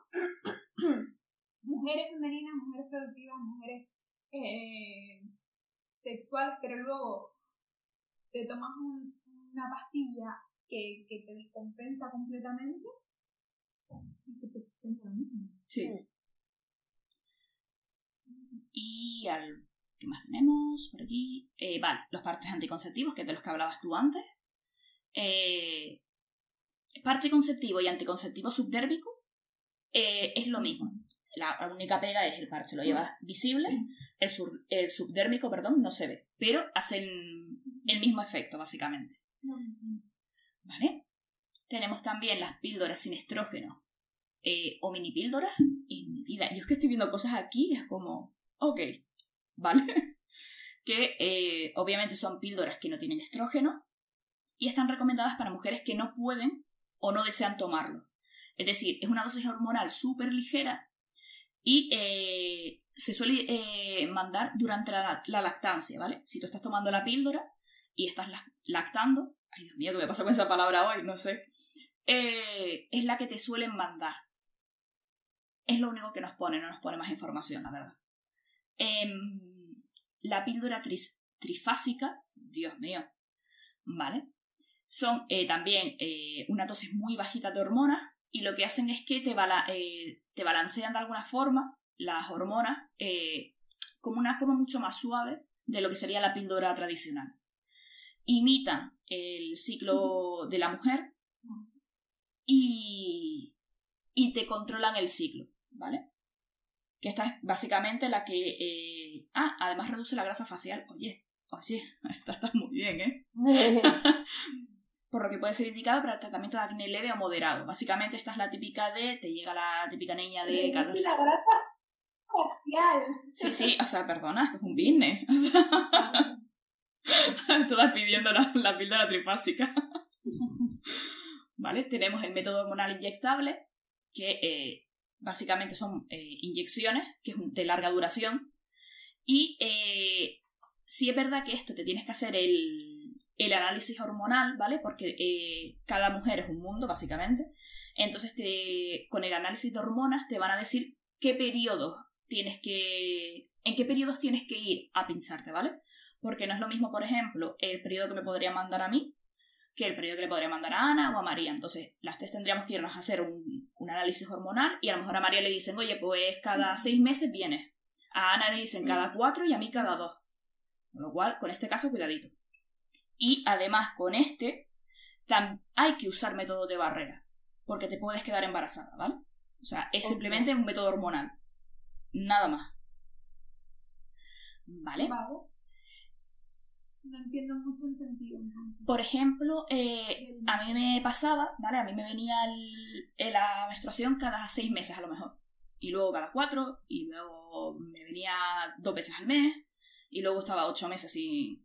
Entonces, para eh, un poco regularte esa locura y, eh, y que más o menos lo, lo tengas tú controlado. O sea, va- es más un tratamiento hormonal. Vale, una ayuda, una ayuda externa a un, a un problema Ajá. o algo así, no, más que un método de. Sí, sí, sí. Por eso te, te especifica muy bien lo de, oye, cuidadito, que tienes que usar aún así un método de barrera, ¿vale? Que esto ayuda, pero ayuda a que tú tengas una constancia, pero no, no te va a ayudar a evitar quedarte embarazada. Y luego tenemos los espermicidas, ¿vale? Que son la famosa pastilla eh, anticonceptiva para el hombre, eh, que básicamente son productos químicos que lo que hacen es desactivar o matar a los espermatozoides, ¿vale? Eh, pues hay un montón. Están en cremas, en tabletas, eh, pero esto se lo toma... Ojo. Ah, no, espérate. Espérate, espérate. Fallo mío, recapitulamos. Esto se lo toma la mujer, ¿vale? Esto no es el, el famoso anticonceptivo masculino. Esto lo que hace es crear una barrera para nosotras que mata a los espermatozoides. En fin, bueno, no voy a hacer comentarios. Ay, señor. Qué bien. Ponerte un producto súper... En. Ay. ¿Sigues tú, Anita? O... Vale, eh, luego vienen los, el, el dispositivo intrauterino o más conocido como el DIU, que es un pequeño aparato de plástico que tiene normalmente como una forma de T y con un hilo, una mía que nos pasa hoy, Eh, con un hilo, un hilo colgante en su extremo más largo y se introduce dentro del útero para impedir el paso de los espermatozoides y evitar que el óvulo se deposite en la pared del útero. Bien, ¿qué ocurre con esto? Mm, que a veces falla. A ver. Que un golpe, un lo que sea, puede moverte el DIU y ya puede pasar alguno y, mm, Y fallar, básicamente. y fallar, exactamente. Entonces, su mecanismo de acción es provocar una alteración del microclima intrauterino, entonces lo que hace es que se dificulte en gran medida la fecundación. Y el DIU solamente lo puede colocar y retirar un ginecólogo. Una vez colocado, eh, su eficacia anticonceptiva es de aproximadamente de 3 a 5 años. No sé si había uno que era de, de latón. no- De cobre. de cobre. El que de era cobre. como más, más duradero. Sí, porque hay gente que, que no se puede poner el de plástico. Entonces le ponen, eh, todavía existe el de cobre. Le ponen el de cobre todavía. Mm. Ya casi no, no se pone, se suele poner el de plástico, pero en caso de algún tipo de alergia o lo que sea, te ponen el de cobre. Ojo, eh, como todos, ¿vale? Salvo los que vamos a decir ahora, que son los métodos quirúrgicos, que ya eso es, pues, cortar por lo sano, ¿vale? Eh, la efectividad no 100%, ¿vale? O sea, el DIU no es Lourdes, no hace un milagro No, no. es lo que dice Ana, un golpe o lo que sea, o incluso que eh, pueda haber algún otro componente externo o interno de, de la propia mujer, puede hacer que la, que la efectividad disminuya. Vale, los métodos quirúrgicos, lo hacemos así rapidito. Vale. Estos son los de vamos a cortar por lo sano, ¿ok? que son la ligadura de trompas y la vasectomía. Ligadura de trompas, obviamente, se, se ligan las trompas de falopio y lo que se hace es que se, se impide el paso de los óvulos desde los ovarios al útero, con lo cual aquí obviamente eh, impides cualquier tipo de embarazo, Para el que no lo sepa, las trompas de falopio es lo que comunica directamente donde están los óvulos con el, con el útero. Exacto. La, la pena es que no me dio tiempo a mí de poner algunas fotitos y así hubiéramos puesto fotitos de, oye, es esto. Pero bueno. Entonces que esto básicamente es una operación, ¿vale? O sea, no es, no estamos hablando de un método externo que te pongan, no, no, no. Esto es una operación, se hace bajo anestesia, obviamente. Es verdad que no es una operación mayor, pero, oye, sigue siendo una intervención quirúrgica. Dime, María.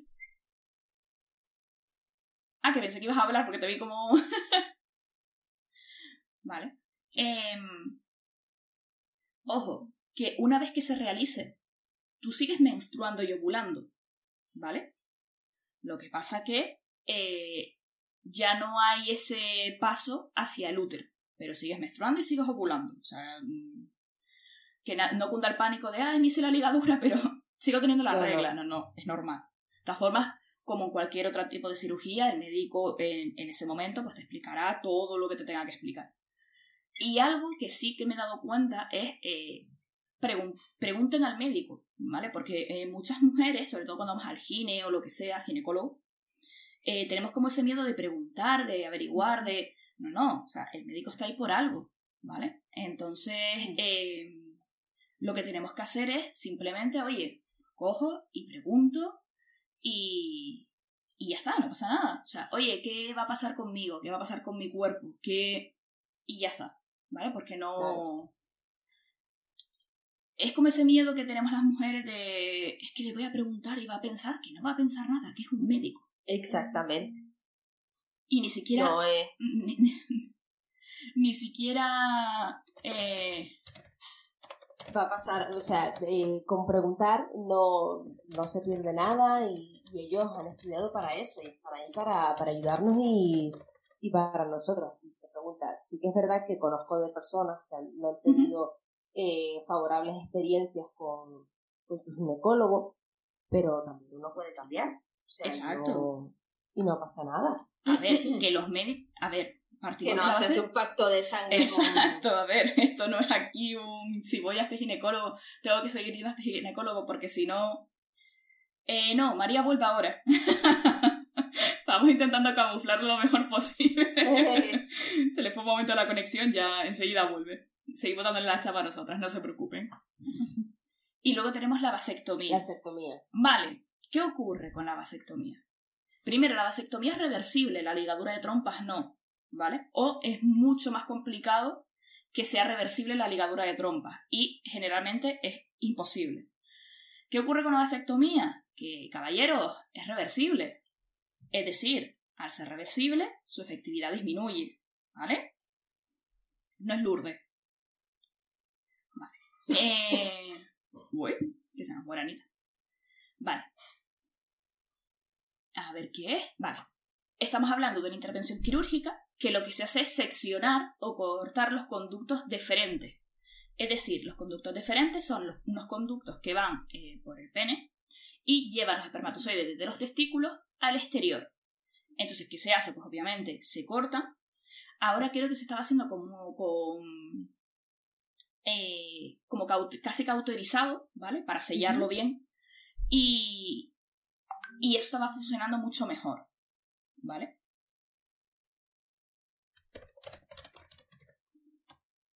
Luego se habla de una serie de métodos naturales que no, no conozco cuál es. María ha vuelto.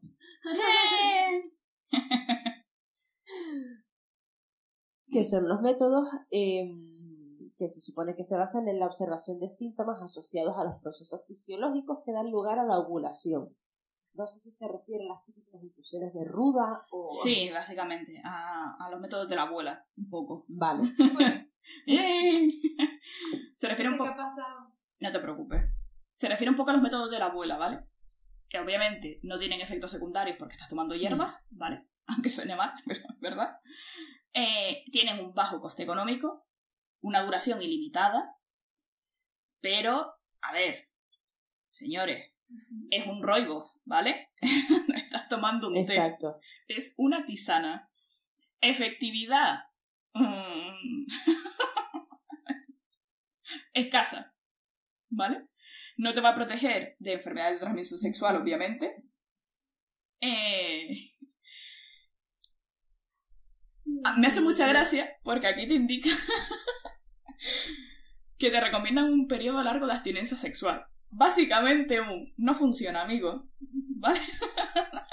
no te lo pueden dejar más claro. Mejor. Exacto. Mejor no hacer nada a tener que tomarte Sí, o sea, a ver, te puede funcionar a lo mejor eh, para el tema de, de, la menstruación, ¿vale? Para eso yo sí conozco gente que toma tisanas y toma tal, porque oye, hay, algunas te evitan dolores, otras es verdad que ayudan al ciclo, pero porque ayudan a tu propio cuerpo, no hacen nada más, ¿vale? O sea, no son hormonas ni nada. Ayudan a tu propio cuerpo a funcionar, ya está. Pero que... Como una ayudita extra, no como un método anticonceptivo per se. Exacto. Sí, ahora Anita. Hombre, hay diferentes, hay diferentes, por nombrarlos así más o menos, eh, por ejemplo, el famoso método Gino, que es lo de evitar las relaciones sexuales en los días considerados fértiles, es decir, próximos a la, a la ovulación. A ver, lo mismo. La ovulación puede variar por tantos motivos eh, y, muy, y muy diferentes. Incluso puede haber más de una ovulación al mes. O sea que, ¿hasta qué punto el tema de, de evitar los días considerados fértiles tiene una efectividad del 100%? Ninguna. No, del 100% sabemos que no. Será una proximidad a, bueno, sabemos que funcionamos así, eh, son datos interesantes, ¿no? Que, que nos pueden ayudar, pero Sí, sí, es un poco el, oye, te he controlado tu ciclo y tal, porque en estos días es menos probable. Pero a ver, que también digo una cosa, ¿vale? Porque tenemos la concepción de que solo nos podemos quedar embarazadas, embarazadas, perdón, eh, durante la ovulación. Mm, es nuestro periodo de mayor fertilidad. No significa que el resto del mes no somos fértiles, ¿vale? Porque tenemos esa concepción un poco de, es que solo me puedo quedar... No, no, es cuando mayor probabilidades tienes. Mm. Pero ¿qué puede pasar? Puede pasar, pero tampoco es lo más común. Sí, sí, sí, pero que me refiero a eso, que tener cuidado durante todo el mes, porque oye, esto no es, no es ciencia infusa, o sea, no... Porque sí conozco gente que practica el método Gino, ¿vale? Y spoiler, sale mal, ¿vale? ya lo digo. De, es que yo me controlo muy bien. Sí, sí, dale. Oh, oh, oh, ¿Necesitas ayuda? En O'Reilly Auto Parts te ayudamos. ¿Necesitas algún consejo? Te aconsejamos. Nuestros profesionales en autopartes están siempre disponibles para ayudarte a encontrar lo que necesites. Excelente servicio al cliente es solo una de las ventajas que ofrece O'Reilly Auto Parts. Los profesionales en autopartes. Parts y le dieron y salió mal. que suena un poco, pueden reírse, pero es que fue bastante focos. Pero bueno. Y el, el último es maravilloso. Luego está el método de la temperatura, que sirve del aumento, eh, a ver, se sirve del aumento de la progesterona, que afecta a la temperatura corporal interna de la mujer durante la ovulación. Eh, se supone que se debe registrar la temperatura del cuerpo todos los días después de despertarse y antes de levantarse de la cama o de tomar líquido. Entonces es como que tiene eh, eh, ese requerimiento de una continuidad en, en, la toma de temperatura al menos de tres ciclos para comprobar su regularidad. ¿Hasta qué punto mm, es un método que,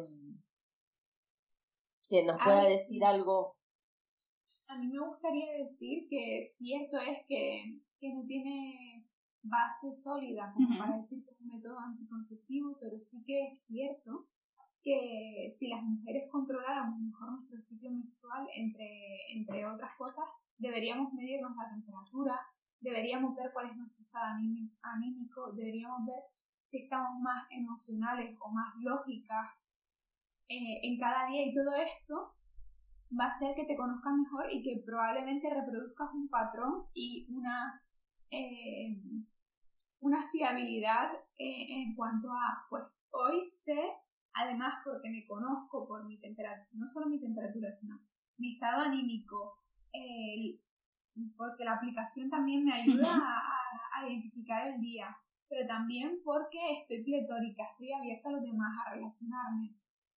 Todo esto si nos diéramos el permiso de hacerlo, de hacer este estudio personal, probablemente sí sabríamos cuándo estamos cerca, sabríamos intuitivamente o, de forma natural, ¿no? De, a partir del autoconocimiento, eh, en qué días estamos más, más fértiles y en qué días la probabilidad de quedarse embarazada es mayor.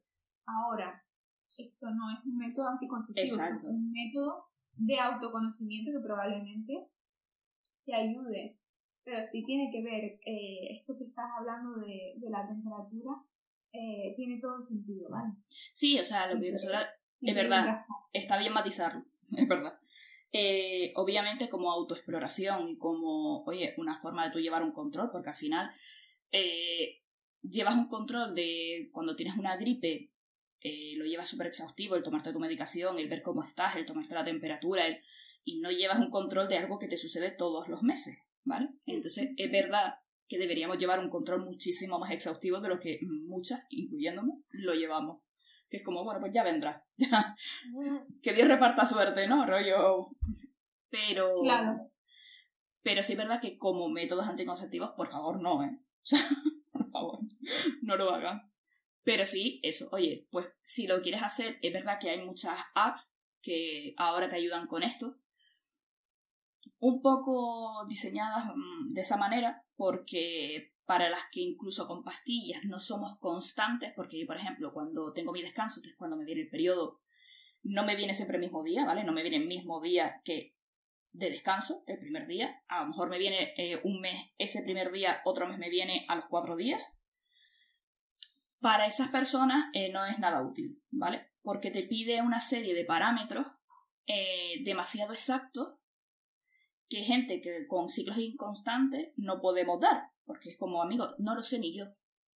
Imagínate ponértelo a ti, ojalá lo supiera yo para poder decirte, mira, a los 28 días exactos, a mí me viene el periodo. No, ¿vale? No es así. Entonces, oye, si nos escucha alguien de una app de estas, por favor, ¿vale? Hablen con algunas mujeres que tengan ciclos inconstantes y hagan algo que se puede hacer, ¿eh? Creo, si no me equivoco, que hay aplicaciones donde tú pones orientativamente en un inicio eh, cada cuánto te viene y, y, todos estos datos, y luego en función de cómo vayas avanzando y qué aspectos vayas eh, introduciendo, ¿no? Vayas introduciendo datos sobre cómo te vayas encontrando y, y, lo que te vaya pasando cada mes, esto se va ajustando más poco ah, a pues poco, mira, no lo autorregulando. De todas formas, eh, sí, a ver, que la aplicación es simplemente una aplicación. Sí, a ver, tiene sus límites. Que a lo mejor, pues ahí, bueno, igual me estoy viendo un poco por las ramas, ¿no? Porque estábamos hablando de los... No, no te preocupes. Pero a lo mejor ahí está interesante ver, eh, por ejemplo, el tipo de comida que he llevado ese mes, eh, si he hecho más o menos deporte, si he tenido algún estresor. Estresor quiere decir que tuve una bronca con mi pareja o que en el trabajo la cosa se está poniendo tensa o que mi abuela se puso enferma. Todo eso afecta a, a cómo yo me siento y probablemente también afecte, todo, todo nos afecta, ¿vale? Hmm. Entonces todo esto también nos puede afectar luego a, a que el ciclo menstrual llegue antes o después. ¿Sigue tú, Anita? Eh, yo iba a proponer, porque ya es la hora que, que es, si les parece, pasar a, la, a las preguntas. Vale. Sí, sin problema. Pues eh, si quieres empiezas tú. Vale. Em, mm, María, ¿consideras que hay que erradicar las palabras sexuales del vocabulario con el que hablamos a los niños? Es decir, por ejemplo, pene, No, todo lo contrario, creo que falta mucho, mucho vocabulario que usar, eh, no solo con los niños, sino con las personas en general, pero también con los niños sobre nuestro propio cuerpo. Hay muchas palabras que se desconocen y que se confunden unas con otras. Por ejemplo, yo tengo vagina, sí, tienes vulva y dentro tienes una vagina. Eh, pene, todo. Yo creo que sí que hay que hablarlo. Eso forma parte de nosotros y no hay que hacerlo tabú e hipersexualizarlo. Lo que sí que creo es que eh, de alguna forma puede repercutir un poquito en la concepción que tenemos sobre la sexualidad. Algunas palabras, eh, pues que en principio suenan un poco peyorativas, ¿no? Hacia, Vale. hacia nuestro sexo, como polla, eh, coño, que sí, que a ver, que las vamos a seguir usando porque somos personas. Sí, a ver. porque existe por mil cosas. Pero mm, sí que me parece importante no dejar de usar las palabras que sí son. Lo mismo que Las decimos que- hombro, esternocleidomastoideo. La que, las que dan nombre a nuestro cuerpo, claro que sí. ¿A qué edad consideras que empieza la madurez sexual actualmente? Porque claro, cada vez es antes. Vale, eh, bajo mi punto de vista, la madurez sexual no es eh, que puedas reproducirte, por ejemplo, una niña a la que le viene, eh, le, le viene la regla a los 12 o 13 años. No creo que tenga la madurez. Sí, sí la madurez de reproducción, pero no, no de sexualidad, ¿no? Porque creo que ahí todavía estás en un periodo de formación, de ver quién eres, de, de capacidad y toma de decisiones personales que tienen trascendencia en ti. Entonces, ¿a qué edad? No creo que haya una edad exacta, pero sí que creo que es eh, mm, más alta de lo que viene siendo pues, el, el punto de, de pubertad y de, de desarrollo de lo mental. No sé, podría estar hablando de entre pues, los 16 y 20 años. Vale. Mejor. Ok. Y ahí todavía nos estamos formando. Sí, pero que ya... Ahí cada persona eh, tendrá una madurez eh, más temprana o más tardía. ¿Crees que es bueno contarles experiencias personales para, eh, o sea, a un hijo? ¿Crees que es bueno contarle experiencias personales para ayudarles en el proceso de aprendizaje? Bueno, a un hijo o a un conocido que, sea más o menos joven, está pasando por la etapa de, la adolescencia. Eh, yo creo que hay que tener cuidado en el cuándo y en el cómo. Vale. Todo está bien si es en la medida adecuada. Es decir, yo a un niño de 11 años no, no le contaría, porque a día de hoy un niño de 11 años no sabe lo que es su cuerpo, no le contaría cosas que todavía no va a utilizar. Pero sí, eh, pues a medida que un niño va creciendo, se va haciendo preguntas, pues sí naturalizar, pues oye, eh, esto lo hacemos así, pero también hay otras formas de hacerlo, sí, ¿por qué no? También tener en cuenta que no podemos decir, hay que tener en cuenta que, que un niño absorbe todo como como referente, ¿no? Es decir, coge lo que me- mis padres lo cojo como referente. Hay que tener en cuenta esto para luego poder expresar al niño que él va a poder elegir. Vale. Y eso es lo que le gusta a él o no. Pero que bueno, dar ejemplo si es adecuado a la madurez que tenga en ese momento, porque estamos hablando de niños. Niños es desde los 5 o desde los 3 hasta los prácticamente 18 años son niños. Vale. Vale, entre comillas. Sí, que luego ya sí, hablamos de adolescencia y demás, pero que más o menos el ir adaptándolo a- al crecimiento y a la madurez que vayas viendo en tu hijo, ¿no? Claro, o sea, no todos los niños se desarrollan igual, no todos tienen el mismo interés. Eh, está bien dar a conocer, pero cuidado con cómo damos a conocer la información, porque a veces puede resultar muy violento o el niño no está preparado para, para entender realmente eh, Sí, lo no. que le queremos expresar. No hacerlo modo charla, ¿no? De sentarlo en el sofá de repente y decirle, vamos a hablar. Y sigue Claro, o sea, mm, tú no vas a, a poner a leer a un niño si todavía no sabe las vocales. Ok. Vale. Si tengo una pareja nueva, ¿cómo se le puede plantear mm, de forma empática, de forma asertiva, eh, hacerse una prueba de ETS? Porque claro, es un tema de que mucha gente se lo toma mal. Muy mal, además. Vale, pues, ¿por qué crees que se lo toma a mal? Porque se lo puede tomar como un ataque en el sentido de, estás pensando que yo soy un guarro y, y que te- tengo un- una enfermedad de transmisión sexual. Vale, porque la enfermedad de transmisión sexual de, de alguna manera está asociado a el no cuidarse, ¿no? Y el no respetarse. Pero bueno, eh, yo creo que, que, que, hay que partir de la base que si, que si tú deseas saber si tu pareja sexual eh, ha usado métodos o está sano, es una forma también de cuidarte tú, ¿no? Y por tanto no tendría por qué ser dañino para el otro que tú te quieras cuidar. Entonces yo creo que esto es una cuestión de mm, decirlo con tacto. Oye, mira, eh, yo no te conozco mucho, la verdad es que tengo interés en seguir contigo, conocerte mejor, explorar este ámbito, pero yo me quedaría más seguro si hiciéramos una exploración, tanto tuya como mía, sobre, eh, sobre cuál es tu salud sexual para yo quedarme un poco tranquilo o tranquila. Esto no quiere decir que yo presuponga nada, es que todo se puede palabras, yo no presupongo nada. Probablemente, tal y como tú intuyes, no tengas nada porque te has cuidado, pero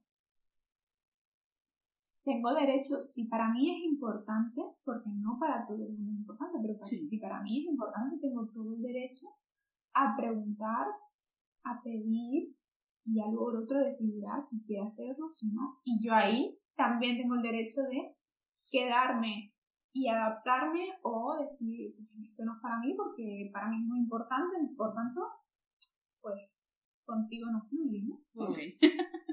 Total. Porque a veces tendemos a esa cosa de la culpabilización, de, ay Dios, a lo mejor estaré siendo demasiado exigente. No, no, es que te estás cuidando. si, tú, si para ti es importante que tu pareja se haya hecho un examen, que me parece de lo más interesante, eh, pues, oye, hazlo. Sí. sí, o sea, lo que no hay que tener es miedo a que el otro se sienta dañado por, por yo cuidarme. Entonces, eh, ¿a quién estoy cuidando? ¿Al otro o a mí? Sí. Porque al final es como no validar tu... Tu necesidad. Exacto. No, pero está bien saber el... Sobre todo, a ver, yo con eso no tengo ningún problema. Pero sí el, el dejar en claro el, oye, que no es malo, ¿sabes? Que el, el tú decir, para mí esto es importante, vamos, nos hacemos la prueba, que no pasa nada, no te estoy culpando de nada, no, pero no sabemos qué, qué puede haber, ni en ti ni en mí, o sea, vamos y nos hacemos la prueba y no pasa nada. Pero sí el, el no sentirte culpable y sobre todo lo que dice Ana, que mucha gente usa la carta de la victimización y del, del decir, es que me estás acusando de... No te estoy acusando de nada, me da igual. Te estás acusando tú solo. Pero sí, oye, yo me quiero quedar tranquila o yo me quiero quedar tranquilo. Y no tiene por qué haber ningún tipo de problema, porque hay gente que es más activa sexualmente y hay gente que menos. Punto y final. Y no es malo ni bueno. No, no tiene por qué haber un señalamiento, sino simplemente un deseo de estar eh, controlar esta variable que, bueno, que puede repercutir de forma muy negativa sobre nosotros. Bueno, pues está ahí. Claro que sí. ¿Qué deberíamos hacer en una pareja si uno tiene más o menos líbido que, el otro? O sea, es decir, ¿cómo se puede iniciar y mantener dicha conversación? Vale, esta conversación se dará mejor, en mejor medida en la medida en que cada uno sepa la respuesta a por qué tiene más o menos libido, ¿vale? ¿Vale? Eh, es decir, yo tengo menos libido porque siempre he sido así, porque mi forma de funcionar es esta, o porque ahora estoy atravesando un periodo más difícil, o porque en realidad hay algo de ti que me está molestando y no termino de decírtelo y entonces eso influye en mis ganas de acostarme contigo. Entonces, eh, esta conversación será más fácil si la persona con la que hablas pues tiene ese punto de reflexión sobre qué es lo que le puede estar pasando exactamente. Eh, la pregunta era que qué puedo hacer o... ¿Cómo iniciar y mantener la conversación? Porque claro, es lo mismo de las ETS. Hay gente que como que se siente muy atacada y automáticamente se pone a la defensiva. ¿vale? Hay algo que yo pueda decir de, mira, lo hago por esto. O, o cómo sacar incluso esa conversación, que a veces no es fácil en una pareja. Pues yo creo que lo, lo más interesante es empezar desde el cómo me siento yo. ¿no? Es decir, yo, eh, para mí, yo me siento muy a gusto contigo, pero también siento que me gustaría que ocurriera esto de esta manera, ¿no? Tanto si es a, a más, o sea, tener más relaciones, tener menos relaciones, tenerlas de esta manera. Esto es lo que soy yo y lo que a mí me gustaría, ¿no? Empiezas por ahí. Todo, todo desde, desde el respeto, ¿vale? No desde la exigencia, en plan, este soy yo, esto es lo que yo siento, esto es lo que a mí me gusta, esto es eh, mi forma de ver la vida, ¿no? Ahora, una vez dicho esto, dice, pero claro, quiero saber cómo lo ves tú, qué sientes tú, qué necesitas tú. Y hay que tener una confianza también para, para tener este tipo de conversaciones. Al final estás hablando de algo muy íntimo, como es eh, qué te está pasando en tu vida personal o, o en, en, tu persona, para tener mucha o poca libido. O, o... A veces no se trata de la libido, a veces se trata simplemente de, de en qué punto vital estoy, ¿no? ¿Crees que hay conductas tóxicas en materia sexual? Eh, sí. Supongo que podemos estar hablando de un amplio repertorio de conductas tóxicas. eh, todo lo que sea falta de respeto, ¿no? Sí. Pero para empezar, eh, creo que algo que nos incluye a todos mucho es la falta de comunicación en, en, el aspecto sexual. Damos por hecho que el otro, eh, damos por hecho que la relación sexual es igual para todos. y además con un croquis, en plan, te beso, te toco, te hago al sexo oral, coito y se acabó. ¿No? Vale. Entonces, eh, a veces no, no a todos nos gusta lo mismo y yo creo que que es un poco tóxico el no hablarlo. Okay. Porque al final eso tiene consecuencias si no hablas lo que te gusta o lo que no te gusta claro. y te callas. Al final te lo callas, te lo callas, te callas, explota. Mm. Eso no ayuda a construir bien una relación de confianza. Yo creo que ese, ese es el punto, ¿no? Que nos, que nos puede afectar un poco a todos. Vale. Sin hablar de eh, pues ya cosas más, más personales, pues esta conducta concreta no, no es buena. Okay. Eh, esta sí me daba mucha curiosidad. Tener y usar juguetes sexuales en mí mismo o mí misma mientras tengo pareja, ¿consideras que es malo para la relación? Para una relación de pareja. No, en principio eso de por sí no es malo. No. ¿Pero por qué te daba mucha curiosidad? Por lo mismo, o sea, tengo, eh, tenía conocidas que... Bueno, me acuerdo de una. El... Que su pareja se los tiró. Porque... Sí, sí. Porque alegaba que... Que claro, que cómo iba a tener eso teniéndolo a él. Que, que para qué iba a tener esas cosas si lo tenía él y que... Sé, por eso me da mucha curiosidad el, el preguntarlo, ¿sabes? El... Eso yo ya creo que es una cuestión de, de inseguridad de la sí, propia no, pareja, de tu partimos de, tu de, partimos de la base de que, bueno, en fin. Pero, pero sí me da curiosidad el, oye, ¿puede afectar realmente a una pareja o puede...? Claro. Eh, ¿Por qué? Porque a lo mejor en esta pareja ha podido afectar. Estamos comparando a, a una persona o esa persona se ha comparado a sí misma con un juguete. Y, pa para na y para nada somos lo mismo, es decir, el juguete cumple su función y es emitir una serie de estímul estímulos muy fuertes, muy uh -huh. potentes, eh, genitales normalmente, eh, que, que, tienen una consecuencia física, fisiológica, vamos, es como una descarga, ¡pum! Orgasmo. y ya está. ¿Es eso, es esa la función o es ese el papel de una pareja. Hombre, yo espero que Para no. nada.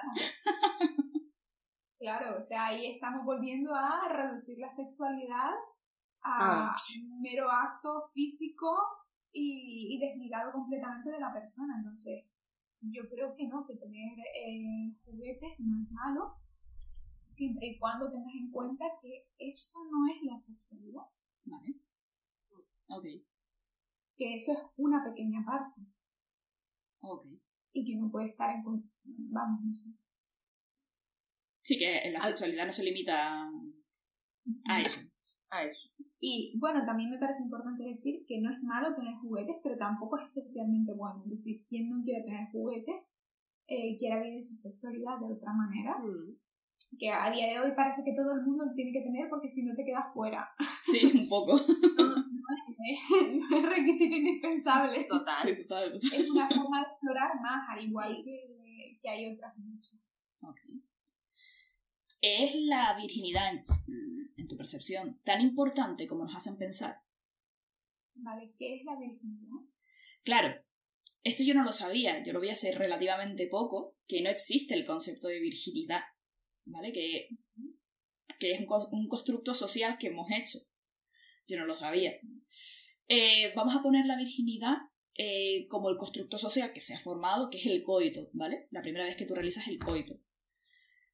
¿Consideras que es tan importante como nos hacen pensar realmente? Porque parece que, claro, o sea, sobre todo cuando eres adolescente, con 15, 16 años, que ya empieza ya toda esa efervescencia hormonal, y parece como que poco menos que va a ir alguien a tu casa cuando termina, va a tocar a la puerta, te va a tirar confeti y te va a dar una tarjeta de membresía, ¿sabes? Un poco así. Claro, pues fíjate, va un poco con lo que dijimos de las pelis y demás. ¿Cuántas pelis no se han hecho de Virgen a los 40? Oh, mira qué importante es, no sé cuánto. O el de las chicas estas que han quedado todas juntas para perder la virginidad el mismo día, a la misma hora, el día de la graduación. Como que hay un super mito con eso. Sí, a ver, yo no, no creo que sea tan importante porque al final lo que, lo que generamos es haciendo toda esta para- parafernalia, ¿no? Alrededor de eh, la primera vez que tengo un- Voy, voy a hablar de la virginidad no solo desde el constructo social del coito, sino Sí. la- del primer encuentro sexual, ¿vale? Porque hay Vale. muchas parejas homosexuales que también pierden su virginidad o su primera eh, relación sexual. o- al final, eh, sí que es un momento pues que genera eh, intriga, incertidumbre, nerviosismo, claro que sí, porque al final es la primera vez que vas a compartir lo máximo de tu cuerpo con alguien.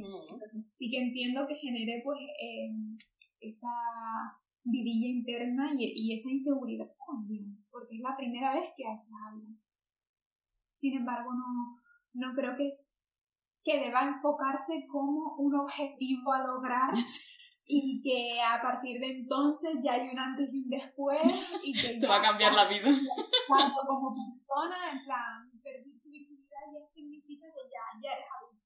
No, yo creo que, todo eso lo que hace es eh, que nos pongamos más nerviosos, que no podemos disfrutar de ese momento eh, tan, eh, no sé, tan natural, espontáneo y en la vida de todos.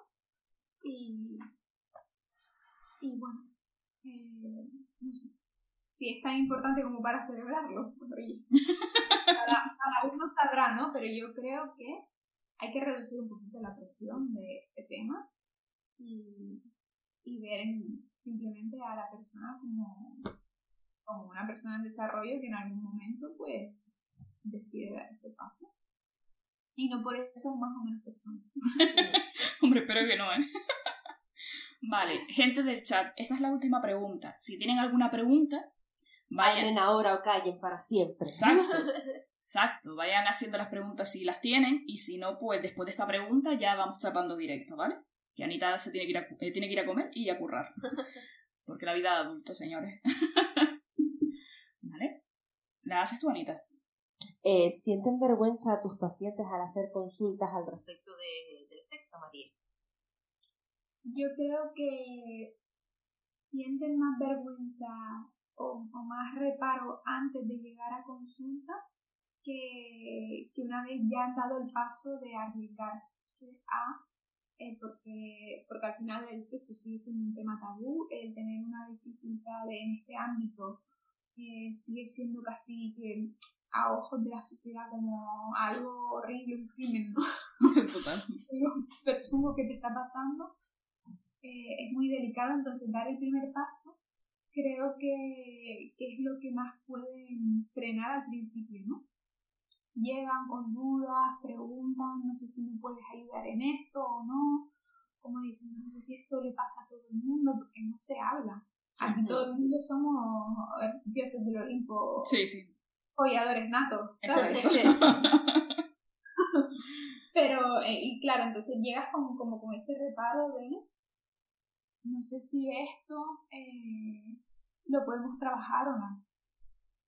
Pero yo creo que una vez traspasada esa barrera y, y poquito a poco en confianza, pues también depende de la persona. Hay personas que todavía siguen teniendo un poco de vergüenza hablando del tema, ¿no? Que todavía depende de dónde vengan, ¿no? Y de que, dónde se han criado, cómo vean el tema de la sexualidad, pero creo que una vez pasado el primer paso, eh, lo otro se hace más fácil. Ahora, que sientan vergüenza, pues supongo que sí, que depende de quién. Hay algunos que, que sacan el tema como... Muy solas, yo no muy idea, a ver si no... sí, muy por encima. Y hay otros que, que lo hablan con naturalidad. Vale, pues chat, eh, no veo preguntillas por ahí. Así que yo voy a empezar a hacer la, la despedida. Muchas gracias a todos los que han estado, que sabemos que no es horario habitual, es domingo, era las 10 de la mañana. Lo sabemos, así que... Eh, vale, vamos a... Ah, no, era robo diciendo adiós. vale, recuerden que nos pueden seguir en nuestras redes sociales, que son TikTok, que lo tenemos abandonadísimo, ya lo sabemos, pero no tenemos vida. Eh, ya explicaremos el, el, día 30 por qué. Eh, tenemos TikTok, página de Facebook, perfil de Facebook, Instagram y Twitter como Rukuruku Podcast. Y también nos pueden encontrar en nuestras plataformas de podcast que son ebooks, ebooks, Spreaker, Spotify y Apple Podcast y en YouTube. Todo con el mismo nombre para que así no se me confunda. Eh, recuerden que lo iremos subiendo durante esta semana porque ya explicaremos el lunes 30 eh, por qué. Otra cosita, advertencia, el lunes 30 va a ser eh, simplemente de charleta, ¿vale? Nos vamos a conectar nosotras dos a las 7 y vamos a estar charlando con ustedes. Ya les iremos comentando por qué, porque básicamente es junio, yo voy a estar desaparecida en combate y Ana está hasta arriba, así que mm, ya iremos hablando el lunes 30. Eh, eso, que los queremos un montón. Muchísimas gracias por haber estado desde el principio, durante todo el podcast o se te has incorporado al final. Un beso enorme y nos vemos en Twitch. Chao, chao. Chao, chao. Bueno, hasta luego.